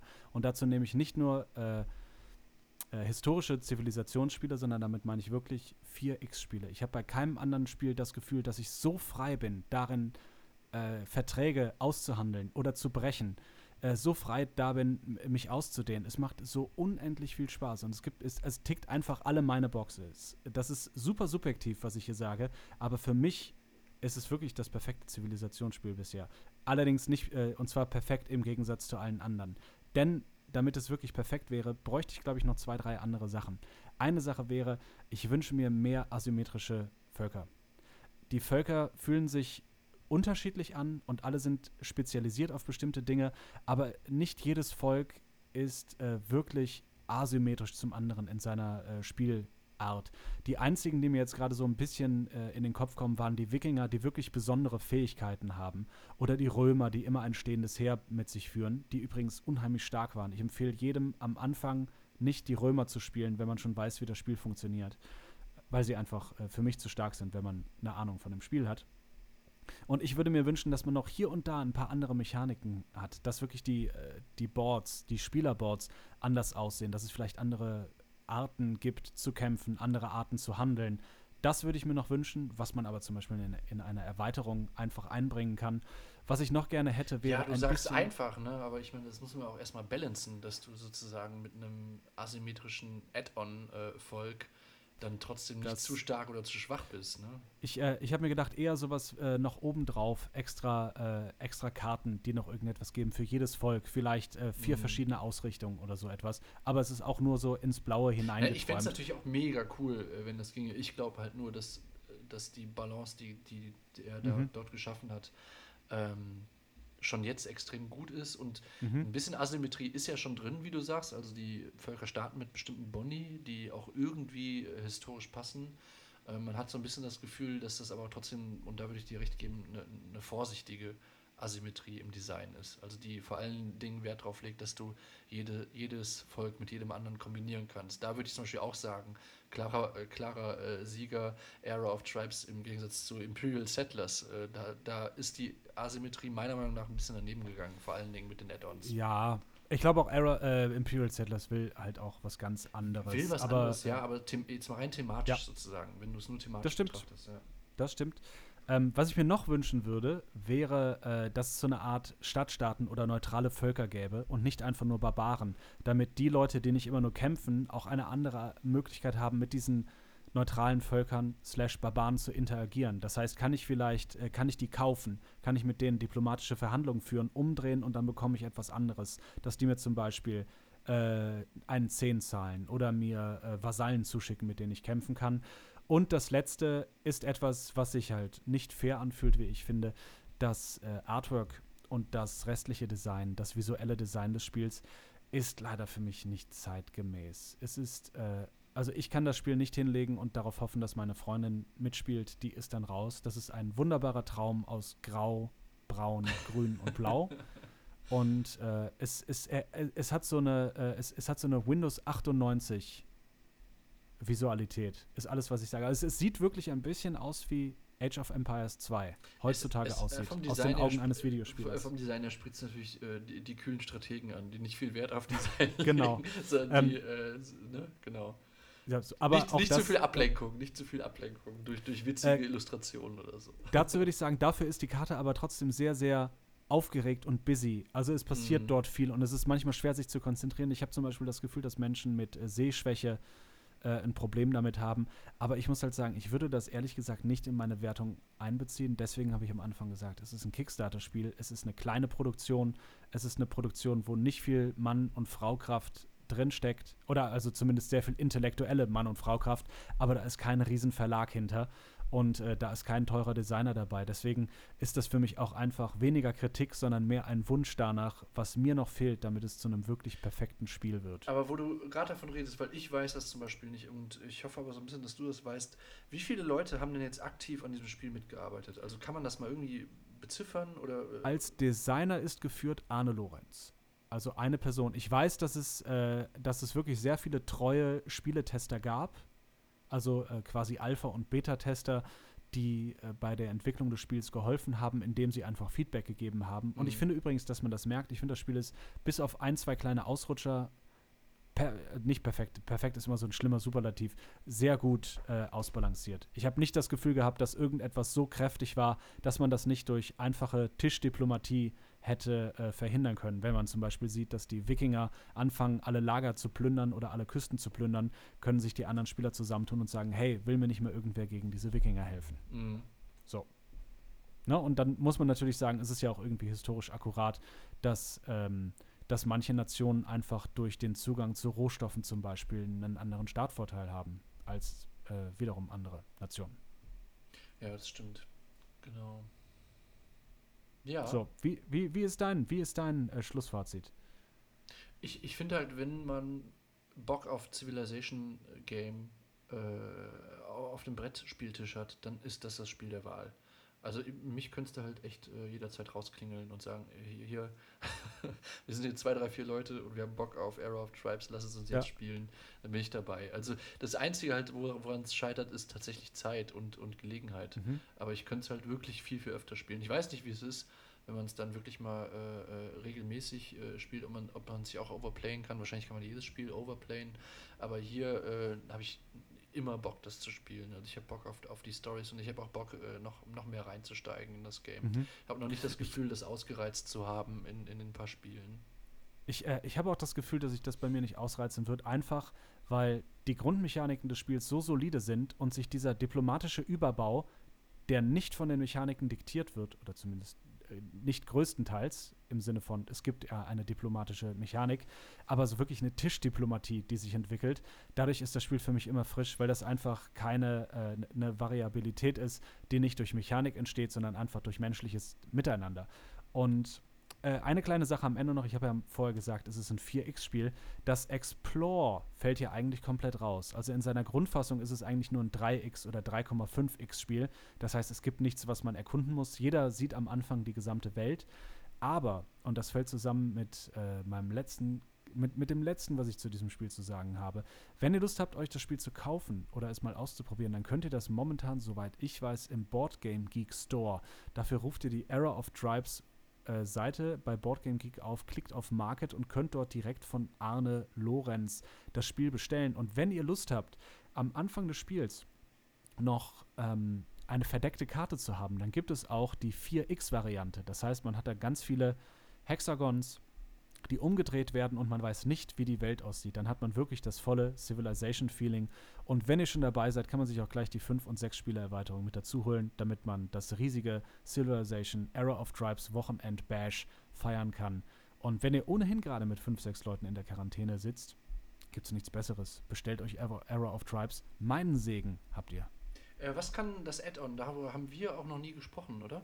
Oder ich hab's Ich bestelle mir das gleich. was, was Im ist dabei? Ähm, Im Add-on habt ihr, ich weiß nicht wie viele, aber ihr habt genug ähm, Tiles, also genug Plättchen, um eine Welt zu erschaffen, die nicht die richtige, reale europäische oder mitteleuropäische Welt ist, sondern ihr habt dann wirklich ganz viele umgedrehte Karten, also eine äh, Welt im Fog of War. Und äh, wer auf ein neues Feld geht, darf das Ding umdrehen und dann entwickeln sich ganz neue Möglichkeiten. Ah ja, genau. Das das hattest du, glaube ich, auch schon mal erwähnt. Das finde ich auch ein, geile Technik. Da bin ich auch heiß drauf. So, Ja, ja cool. also, Era of Tribes. Era of Tribes. Empfehlung für alle Strategiemäuse da draußen. Na klar. Allerdings. Sollen wir jetzt noch ganz, ganz schnell in unsere Top 5 der Dinge, die man so mit sich und anderen machen kann, während man in der Quarantäne ist und Bock auf Brettspiele hat, macht? Genau, unter dem Oberthema Brettspiel. Ja, auf jeden Fall. Du, ich habe es fast schon wieder vergessen während unseres Podcasts, dass ja gerade noch äh, äh, Quarantäne ist. War ein toller Moment gerade. Dann Also, haben wir was richtig gemacht. Sorry, dass ich dich ich da rausgerissen habe. Aber gut, dass wir jetzt zum Thema kommen, wie macht man sich das denn trotzdem nett als Brettspielfan in, in dieser äh, schwierigen Zeit? Wir haben so ein bisschen, glaube ich, ähm, mal zusammengefasst, was so die, ähm, die, ähm, die Tools, Apps und äh, Seiten, äh, Webseiten sind. Oder auch vielleicht Spiele, ähm, Mhm. mit denen wir uns so die Zeit vertreiben und haben da so eine kleine Top 5 draus gebastelt. Ne? Mhm. Sollen wir direkt mit der 5 anfangen und wir äh, vor der fünf an. 1 gehen wir in unsere Honorable Mentions rein? Äh, ja, lass uns das machen wie immer, oder? Finde ich gut. Cool. Also, meine Nummer 5 ist Pathfinder oder jedes andere Pen-and-Paper-Rollenspiel auf der wunderbaren Seite Roll20. Das ist eine Seite, die man nahezu kostenlos, je nachdem wie viel man machen möchte, nutzen kann. Und man spricht im, äh, in irgendeinem Sprachkanal, ob es Discord ist oder direkt bei Roll20, miteinander und kann so relativ einfach mit seiner Pen-and-Paper-Runde weiterspielen oder einfach mal eine anfangen. Nichts verbindet so sehr wie in fremde Rollen schlüpfen und zu tun, als sei man nicht man selbst, wenn man in der Quarantäne lebt. Mein persönlicher Tipp für die Nummer 5. Kann man das, das auch im Solo dann spielen? Nee, das äh, ist nur mit Spielerinteraktion. Ah ja, okay. Aber es ist ein Pen-and-Paper-Spiel und äh, Und Roll die auf 20. der Ich habe zweimal darüber. Genau, und ich habe zweimal darauf gespielt und es hat beides, beide Male sehr gut geklappt. Aber es ist nicht irgendwie mit Sprachsupport oder irgendwas, dass du dann noch. Ich äh, Bin mir leider nicht mehr sicher. okay. Keine Gewähr darauf, dafür ist es zu lange her. Aber kannst du ja im Zweifel vielleicht auch noch parallel über Teamspeak oder Discord oder sonst irgendeinem Genau. einem Tool deiner Wahl arbeiten. Genau. Okay. Ja, meine fünf. Ähm, Dominion online. Mm. Es gibt die schöne Seite dominion.games und ähm, das ist eine Seite, ich weiß gar nicht, ob die lizenziert ist oder nicht. Keine Ahnung, ich glaube schon. Ähm, dort kannst du auf jeden Fall, die hat nur einen Zweck und zwar Dominion spielen. Gegen Zufallsgegner aus aller Welt, ähm, gegen einen Bot oder eben gegen einen guten Freund, dem du deinen äh, äh, deinen Accountnamen auf Dominion Games verrätst. Es ist sehr, sehr, sehr basic gehalten, grafisch und so Mhm. weiter. Es erfüllt nur einen Zweck, du spielst Dominion, aber diesen Zweck erfüllt es einfach sehr gut. Es sind sehr, sehr viele, ich, ich habe keinen Überblick mehr über die Dominion-Erweiterungen, jede Menge Erweiterungen mit drin und für ein schnelles Spiel zwischendurch in der Quarantäne von zu Hause ist es für mich der Go-To-Place. Mhm. Meine Nummer 4 ist, wir haben eben schon einmal kurz darüber gesprochen, Through the Ages, aber als App. Das heißt, es ist eins zu eins das Brettspiel, aber man kann es bequem auf seinem Handy, iPad spielen. Oder anderen Tablets, die man noch zu äh, Hause rumliegen. Jeder hat, äh, äh, gefühlter Fakt, jeder hat vier Tablets zu Hause rumliegen. Mhm. Und ähm, das funktioniert ausgesprochen gut. Sehr, sehr, sehr, sehr gute App, muss ich sagen. Unheimlich gute Brettspielumsetzung. Through the Ages, die App. Okay. Ähm, bei mir Platz 4 ist äh, Brettspielwelt.de. Warum gerade Mhm. Brettspielwelt.de? Das hat historische Gründe bei mir und zwar äh, Lass mich von vorne anfangen. Wir schreiben das Jahr 1612. nee, wir haben, ähm, ich hatte ja mal eine, habe ich ja schon öfter angedeutet hier im Podcast, ich hatte mal eine wilde Carcassonne-Zeit ähm, mhm. und äh, da war es dann eben auch so, als dann irgendwie Studium anfing und man war verstreut in verschiedenen Städten, wollte aber immer noch äh, sein, sein äh, wöchentliche Ration Carcassonne spielen, dann haben wir eben dann damals diese Seite entdeckt und die ist auch immer noch aktiv. Ich war jetzt auch nochmal drauf. Die hat auch noch dieses wunderbare Nullerjahre-Design. Also da, da Mm. wird kein viel, nicht viel Freunde von. Arrow of Tribes werden sich wie zu Hause Ja, fühlen. äh, aber alle, auch alle meine Top-Platzierungen bisher, die sind genau äh, auf, auf dem Level. Ähm, dort kannst du dann eben, ähm, Carcassonne, aber auch jede Menge andere Spiele äh, kannst du mhm. gegeneinander spielen. Und es, äh, also es hat inzwischen schon fast einen eigenen Charme. Also diese veraltete Grafik, mhm. das, das macht schon sehr, sehr ich, äh, ich musste noch mal ganz kurz nachreichen. Wenn ich so über Arrow of Tribes rede, dann sage ich das nicht ironisch, sondern äh, ich habe wirklich eine riesige Achtung davor, dass sich äh, dass sich ein paar Leute äh, so etwas ausdenken. Also bitte versteht das nicht falsch. Ich mache mich nicht über das Aussehen dieses Spiels lustig. Äh, ich, ich meinte ernst, was ich gesagt habe. Es ist mein liebstes Civilization-Spiel, obwohl ich einen Satz vorher Through the Ages die App empfohlen habe. Es gibt leider noch nicht Arrow of Tribes die App. So. Ich muss das sagen. Ich möchte, ich möchte mich nicht über Leute lustig machen, die einfach ihr Ding, ihr Ding durchziehen und so ein super gutes Spiel auf den Markt bringen. Auf gar keinen Fall. So. Ähm, meine Nummer drei ist eine weitere App-Adaption von einem Spiel und zwar von einem Solospiel und zwar die App-Adaption von Onirem. Ein sehr, sehr schönes kleines Kartenspiel, das man alleine spielen kann. Ganz grob geht es darum, du bist in einem Traum und du versuchst, ähm, und du versuchst vier verschiedene Türen mit vier verschiedenen Farben zu öffnen und ziehst immer Karten von einem Stapel und manchmal kommen auch Monster. Und es ist ein, es fühlt sich ein bisschen an wie Kartenzählen. Also man muss ganz genau abschätzen, wie viele Karten habe ich noch übrig? Kommt jetzt gleich eventuell noch ein weiteres Monster, das mir die Kartenhand wegfrisst? Denn immer wenn ein Monster kommt, kannst du entweder einen Schlüssel nutzen oder aber du wirfst deine Hand ab und die Schlüssel brauchst du, um Türen zu öffnen. Also du merkst, man muss jederzeit genau abrechnen, schaffe ich das jetzt oder schaffe ich das nicht? Mhm.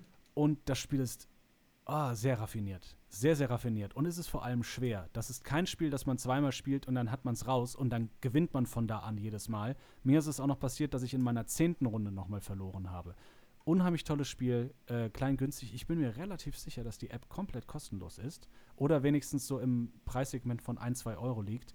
Onirem. Und ein sehr geiler Artstyle, der mir total gut gefällt. Es hat so ein Tarotkarten-Feeling. Okay.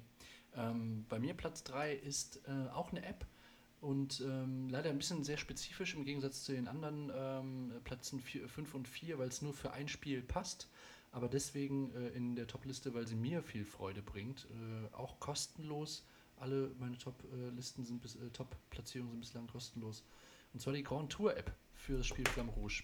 Äh, einfach weil sie es schafft, wenn man das Spiel Flamme Rouge schon seine eigene nennt, kannst du mit dieser App ohne viel Schreiberei und ohne viel äh, Nachhalterei und Rechnerei eben eine äh, Tour, eine ganze Tour, also eine, eine, Reihe von Etappen von 3 bis 21 oder noch mhm. mehr äh, simulieren. Und diese App macht es eben, dass sie äh, die ähm, Punktewertungen und eben die Zeit, äh, die Zeitabstände aus den jeweiligen Etappen zusammenrechnet. Also das ist, gerade wenn man es viel, viel, spielt, so wie ich, äh, oder eben auch alleine spielt, jetzt in Quarantäne, das geht ja auch, äh, dann ist es ein, ein toller Helfer. Genau. Mhm. Ich habe schon einige Screenshots der App im Spielsterne Scherben WhatsApp-Chat gesehen. Äh, waren auch schon im, in ausgezeichnet der, äh, aus. Absolut, tolles Design, sehr angelehnt mhm. an, an, dem, ähm, an dem eigentlichen Design des Spiels und äh, hat man auch schon bestaunen dürfen im Instagram-Channel von Spielstein Scherben. Äh, dort habe ich ja auch schon eine kleine Story gemacht. Und es wurden Live-Touren gefahren. Stimmt, wir sind neulich auch mal live gefahren, ja. Ganz mhm. genau. Wird es auch wieder mehr geben, wenn die Add-ons dann mal äh, hier sind, genau. Mhm. Äh, Through the Ages kostet übrigens, soweit ich weiß, so um einen Zehner herum, aber es lohnt sich. Kann ich äh, wirklich sagen, es lohnt sich. Und da das Spiel so lange ist, man muss es nicht an einem Tag äh, durchbingen, sondern man kann sich Zeit lassen und das so über, äh, über ein paar Tage mit jemandem spielen. Mhm. Ähm, meine Nummer zwei ist ein Spiel, das ich schon mal auf einer Top-Liste habe und das ich jetzt äh, mit äh, einem kleinen Bonus versehen muss. Und zwar meine Nummer zwei ist Sherlock Holmes Consulting Detective. Lass mich aussprechen. Sitzt du noch? Du bist ganz, äh, du hast die Bühne für dich. und zwar Sherlock Holmes Consulting Detective ähm, ist folgendes Spiel. Es ist eine wunderschöne Box mit ein paar Zetteln, Zeitungen und äh, Büchern drin. Und wir spielen die Helferlein von Sherlock Holmes und müssen parallel zu ihm einen Fall lösen. Dabei reisen wir von Ort zu Ort und versuchen irgendwann äh, zu sagen, okay, wir haben den Fall gelöst, wir gehen zu Sherlock Holmes und dann vergleichen wir unsere Notizen mit denen des Meister Holmes. Und äh, umso weniger Zeit wir gebraucht haben, umso mehr Punkte bekommen wir am Ende. Wir haben schon ein paar Fälle gespielt und das macht zu zweit so viel Spaß. Es macht alleine so viel Spaß. Aber wir machen jetzt folgendes. Und zwar, mein Corona-Quarantäne-Tipp ist Sherlock Holmes Consulting Detective Go. So wie Pokémon Go. Und zwar werden wir in den kommenden Tagen uns entweder auf die Fahrräder setzen oder ins Auto und wir fahren rum und jedes Mal, wenn wir eine Location in Consulting Detective ändern müssen, fahren wir irgendwo hin, die, die, äh, zu einer Location, die so aussieht oder passend ist. Das heißt, wenn wir ein Krankenhaus aufsuchen müssen, fahren wir zu einem Krankenhaus und lesen dann dort weiter, was passiert. Was hältst du davon? Ich finde die Idee äh, grandios. Ich habe nur gerade ein bisschen Sorge, dass die gegen die äh, Sicherheitsauflagen, die äh, Infektionsschutzauflagen im, im Land NRW verstößt. Hast du das? Hast wir du werden nicht in das Krankenhaus gehen. Ja, aber was sagt Sondern die wir Polizei? werden- Was, so angenommen, du fährst mit zwei Leuten mit dem Auto von A nach B und gerätst zufällig in eine Polizeikontrolle. Sagst du denen dann, ja, aber Entwarnung, Leute. Ey, wir sind, wir sind auf der gleichen Seite. wir sind auf der gleichen Seite. Ich bin gerade an einem Fall dran oder so. Was sagst du denen dann? Exakt das werde ich machen. Äh, dazu muss ich natürlich sagen, ähm, wir können das gerne mal auf Spielsterne-Scherben posten, äh, auf unserer Twitter-Seite, denn es gibt ja für jedes äh, Bundesland eine Liste von Dingen, die man jetzt noch machen darf. Und ich in NRW weiß zum Beispiel, dass ich noch vor die Tür gehen darf, ohne dass es sich um einen wichtigen Grund handelt. Äh, und zwar Wohnungen ohne triftigen Grund verlassen darf man momentan nicht in Bayern, Berlin, Brandenburg, Saarland, Sachsen und Sachsen-Anhalt. Wow, du bist informiert. Hast du dir mal Mhm. schlau gemacht jetzt, vor, äh, bevor wir aufgenommen haben, oder? Genau. Das heißt, wir im wunderschönen Nordrhein-Westfalen dürfen noch ohne triftigen Grund äh, das Haus verlassen. Und wie ich finde, Sherlock Holmes helfen ist erstmal ein triftiger Grund, wäre so gesagt. Äh, ihr könnt euch so kleine Marken machen aus Seife. äh, sollte die Polizei kommen. Also, äh, Spaß beiseite. Man kann das Ganze sehr schön mit einem Spaziergang verbinden. Und wenn man einfach nur spazieren geht und sagt, hey, übrigens da hinten diese kleine Wohnwagensiedlung, das ist unser nächster Ort, wo wir hin müssen. Einfach damit man einen Grund hat, das Haus zu verlassen, sich ein bisschen zu bewegen. Und dann kann man das Ganze noch mit einer kleinen lustigen Aktivität verbinden. Man muss ja auch nicht mit dem Auto rumfahren, man kann sich ins Fahrrad setzen oder man schnappt sich äh, Kind, Kegel, Hund, Oma und Opa. Alle Leute, die laufen können und erstmal nicht in die, äh, in die Krisengruppen gehören. Und äh, man kann auch schön einfach nur zu zweit oder zu dritt, je nachdem, wie es erlaubt ist, im Bundesland losziehen und löst dann gemeinsam Fälle und vertreibt sich so die Nachmittage. Also Ich wollen wir, wollen wir gerade wirklich äh, Leute aus, dem- aus dem Haus rausschicken, damit sie äh, äh, Echtzeit Spazieren gehen. Real-Life-Rollenspiele. Spazieren gehen ist immer noch erlaubt. Und ich finde es sehr, sehr wichtig, dass man auch mal spazieren geht in den Corona-Zeiten. Absolut, da bin ich ja vollkommen bei dir. Ich würde nur So. sagen, äh, macht es bitte nur, wenn ihr euch vollkommen sicher seid, dass ihr keine Gefahr. Und äh, man kann sich ja eben gerade nicht sicher sein, das ist ja das große Problem. Genau, deswegen sollte es äh, sein, äh, immer an den Mundschutz denken und denkt immer an den Sicherheitsabstand zu anderen Leuten. Das heißt, wenn ihr als Sherlock Holmes-Gehilfe irgendwas machen müsst, rennt nicht in Menschengruppen, sondern guckt, dass ihr für euch bleibt. Ich bin Und ja mit vollem Herzen, vollem Herzen bei diesem Tipp bei dir. Ich habe nur ein bisschen Sorge, dass man äh, äh, hier beim ältesten äh, Podcast äh, der- Mhm. Welt, dass uns da juristischen Strick draus gedreht wird, wenn wir jetzt die Leute vor die Tür schicken. Deswegen. Des, deswegen achtet auf die Liste. Achtet auf die Liste. Dürft ihr noch so vor die Tür gehen? Äh, je- jetzt, jetzt kommt der kleine Sher direkt von oben, direkt von Sherlock Holmes. Die, die Top 5 Tipps, um Sherlock Holmes draußen zu spielen. Ähm, haltet euch an das, haltet euch an das, äh, was gesagt wird, was die Kanzlerin gesagt hat. Haltet euch daran, ähm, guckt, dass ihr nicht in großen Gruppen rausgeht, guckt, dass ihr euch keiner Gefahr aussetzt ähm, und guckt, dass ihr anderen Leuten äh, nicht zu nahe kommt oder irgendwie gefährlich werdet. Und wenn ihr euch sowieso unwohl fühlt, bleibt sowieso besser zu Hause. Aber für die Leute, die ohnehin einmal oder zweimal am Tag spazieren gehen, nehmt euch doch Sherlock Holmes Consulting Detective mit äh, raus, setzt euch irgendwo hin oder geht spazieren und löst dabei ein paar Fälle gemeinsam, damit ihr was zu tun habt, damit euch die Decke nicht auf den Kopf fällt. War das äh, so weit, dass es nicht justiziabel wird? Ähm, Hat alles würd der Spielsteine Scherben Anwalt, an kann der- Wir geben das an den Justizar, aus Justiziar Ja. äh, von Spielstein Scherben. Für mich fühlt sich Mhm. aber relativ wasserdicht an gerade. Jetzt ist wasserdicht. Ja. Gut. Mein Glück Platz 2 wird ein Computerspiel. Sorry, ich bin da ein bisschen einfallsloser. Mhm. Äh, aber ich denke mir, ein, ein Spiel, das so ein bisschen, so ein bisschen an, äh, an, an, an für mich an, an Aufbaubrettspiel erinnert. Und hier könnte es durchaus sein, dass ich wütende Kommentare und Nachrichten bekomme. Vielleicht auch von dir, Maschu. Ist SimCity. Das klassische SimCity. Ich liebe es. Ich liebe es aktuell, das zu spielen. Das gibt mir eine, Mhm. eine Freude. Äh, ich meine jetzt auch wirklich diese DOS-Variante. Wenn ich das Mhm. wieder auspacke und spiele, das, das macht mir so viel Spaß und es hat aber auch eben diese, dieses ein. Also klar, wir spielen, reden gerade über Computerspiele und auch da taucht man in die Welt ein. Vollkommen zugegeben. Nur ich finde halt, das hat so eine. Ähm, so eine Tiefe, so eine, so eine sich drin verlieren in, in, so, in so einer Mechanik, die ähm, mich daran an, an die besten Brettspielmomente erinnert und ich finde das einen tollen, tollen mhm. Ersatz, gerade während man in der Quarantäne ist und nicht in die Stadt kann oder wenn dann nur eben in Ausnahmefällen nur sehr eingeschränkt, dann kann man sich zumindest zu Hause eine schöne Stadt bauen. Mein Platz 2 ist SimCity. Sehr gut. Meine Honorable Mentions kommen jetzt. Und zwar, meine Honorable Mentions sind ähm, Terraforming Mars of Steam. Kann mhm. man sich äh, als Spiel runterladen. Dann Civilization 5, was wir auch gemacht haben. Das Spiel kostet sehr, sehr wenig. Es läuft auf nahezu jedem PC und kann man mit nahezu jedem spielen. Ein herrlich unaufgeregtes Spiel und der absolute Zeitfresser. Gerade wenn einem die Decke auf den Kopf fällt und man kann vielleicht nicht raus, darf vielleicht nicht raus oder möchte nicht raus. Äh, Civilization 5. Und äh, im gleichen Satz dazu Anno 1800 und das Spiel Slay the Spire, ein kleiner Deckbilder, den ich auch sehr vergnüglich finde und der wirklich nahezu eins zu eins Brettspiel ist. So. Okay, jetzt hast du in deinen Honorable Mentions äh, meinen Platz 1 vorweggenommen. Ist nicht schlimm. du kannst es dir denken. Civilization, dann, dann hau 5, raus. Civilization 5 ist natürlich aktuell mein Platz 1, mein ähm, Zeittodfresser in, in der mhm. äh, Isolationshölle. Klar, tolles Spiel. Ähm, und eben genau mit dem Thema, über das wir eben lang und breit bei ähm, Era of Tribes geredet haben. Also wenn man sich für dieses Spiel begeistern kann, dann kann man sich ja erst recht für Civilization mhm. äh, begeistern. Und deswegen mein Platz 1, Civilization 5 in der Quarantänezeit.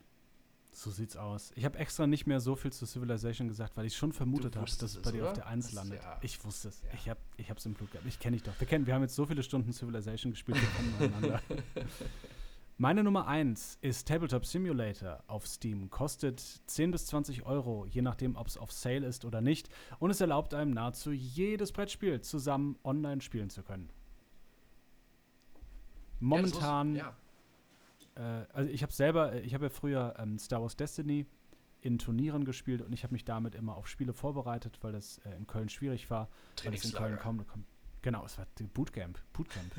wochenlang, wochenlang keinen gesehen und äh, quasi immer mit der Zeitzone mitgespielt. Ich habe irgendwann äh, äh, einen Blick werfen können in deinen Steam-Account und bei äh, Star Wars Destiny war so eine unwahrscheinlich hohe Stundenzahl. Da, da weiß ja. ich noch, das fällt mir gerade ein, dass ich darüber gestolpert bin. Und da hast du mir nämlich auch erklärt, ja, pass auf, ich war mal äh, in dem Spiel im Profibereich auch unterwegs. Auch in der her. Totlage. Aber dann, dann, dann, kam die Bänderdehnung. Ja, ja, ja. ich hatte ein Probetraining für Bayern München. Fast, fast eingeladen worden zu E-Sports, äh, zu, zur Nationalmannschaft, aber äh, genau. Und dann, dann hatte ich aber, konnte ich nicht mehr mischen. Dann hatte ich so ein Problem mit der Mischhand, mit der linken und dann ging das nicht. Ja. Äh, Carpal-Tunnel-Syndrom beim Mischen äh, ja. hat mich rausgeworfen. Konnte ich nicht mitmachen. Saß auf der Bank bei der Olympiade von Destiny. ja, ähm, nee, ähm, ich glaube, äh, die Zahl ist vor allem deswegen so hoch, weil man, äh, weil der die Spielzeit zählt, während man auf Mitspieler wartet. Aber äh, ich würde sagen, drei Viertel dieser Zeit ist schon drin. Also ich habe das wirklich bestimmt über anderthalb Jahre nahezu täglich gespielt. Ja, das ist halt bei mir auch so. Ich habe mich eben erschrocken, als ich gesehen habe, dass ich jetzt äh, alleine in der Zeit, wo halt jetzt eben äh, Ausgangsbeschränkungen und so weiter ist, dass ich ja irgendwie schon 36 Stunden Civilization gespielt habe. ich dachte mir so, wie bitte? Krass, muss aber es, es, ist halt auch die Zeit, wo es einfach so läuft und du machst dir Essen oder so. Also, ja. Das, das passt einfach. Das ist, äh, das ist die Note dieses Spiels, die genau. Spielzeit, die man daran verbracht hat. Ähm, ansonsten würde ich hätte super gerne noch eine Seite empfohlen, und zwar Tabletopia. Das ist eine Seite, wo man im Browser die Brettspiele spielen kann. Aber wir haben das letztens mal ausprobiert und wir sind nicht die Einzigen, die es ausprobiert haben. Die Server waren heillos überlastet. Deswegen schaut es euch mal an und probiert es aus, ob die Server klappen. Bei uns war es unmöglich, auch nur ein Spiel hinzubekommen. Also wir haben zumindest auch vorher schon mal so ein bisschen geschaut, ähm, was könnten wir denn mal so testen, mhm. weil ich kannte die Seite jetzt auch noch nicht. Es gibt ja halt äh, Free-Modelle, aber eben auch Bezahlmodelle. Und was ich eben sehr fair finde in der Theorie, weil, wie Mascho schon sagte, hat es äh, nicht auf Anhieb geklappt, weil an dem Abend irgendwie viel los war, vermutlich. Was ich sehr fair finde, ist, du hast sehr viele äh, aktuelle Spiele drin, die wir auch so spielen. Und dort ist es meistens so, dass das als Ein- oder Zwei-Spieler-Modus äh, äh dann Free-to-Play ist.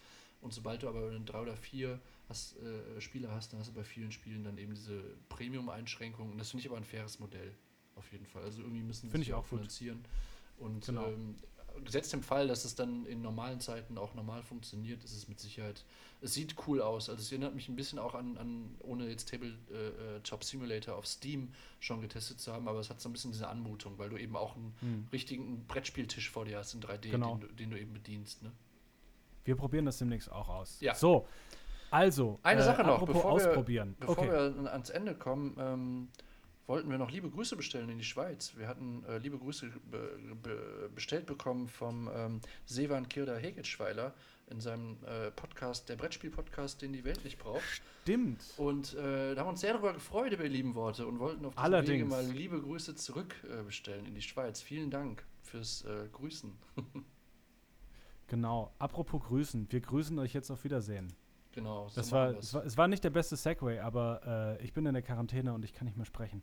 Also, ähm, ich kann ganz kurz sagen, worauf ich mich noch schnell freue. Und zwar ist das wunderbare Spiel Barrage oder Wasserkraft bei mir angekommen. Das habe ich jetzt zweimal hier gespielt. Meiner Freundin ist es viel zu aggressiv und gemein. Äh, das ist nicht ihr Ding. Die ist bei den härtesten Strategiespielen dabei, aber äh, das war nicht ihr Fall. Aber wir müssen das spielen. Ich glaube, das ist was für uns. Mhm. Und die nächsten Tage kommt das wunderbare kleine Spiel, klein in Anführungszeichen, Arkride rein was ein City of the Big Shoulders ohne die Börsenspiel- und Aktienoption ist. Ah, da ja, bin ich sehr, sehr heiß drauf. Das ist erzählt. Ähm, ist, glaube ich, auch was für uns. Das, äh, dem Spiel werde ich mal unter die Haube sehen.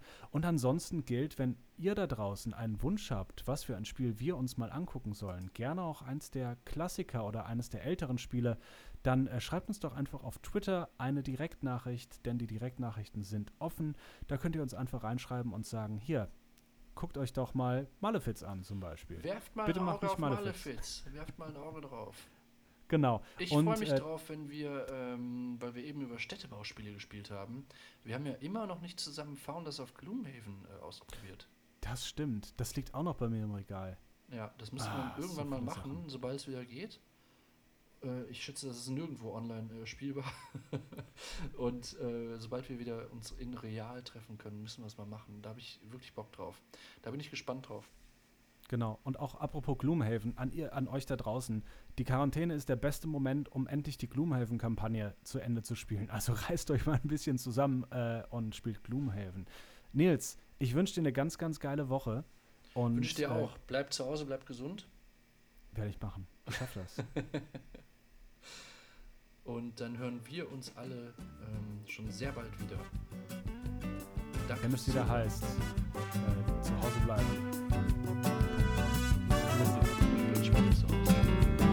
Genau. Das war's. Ciao.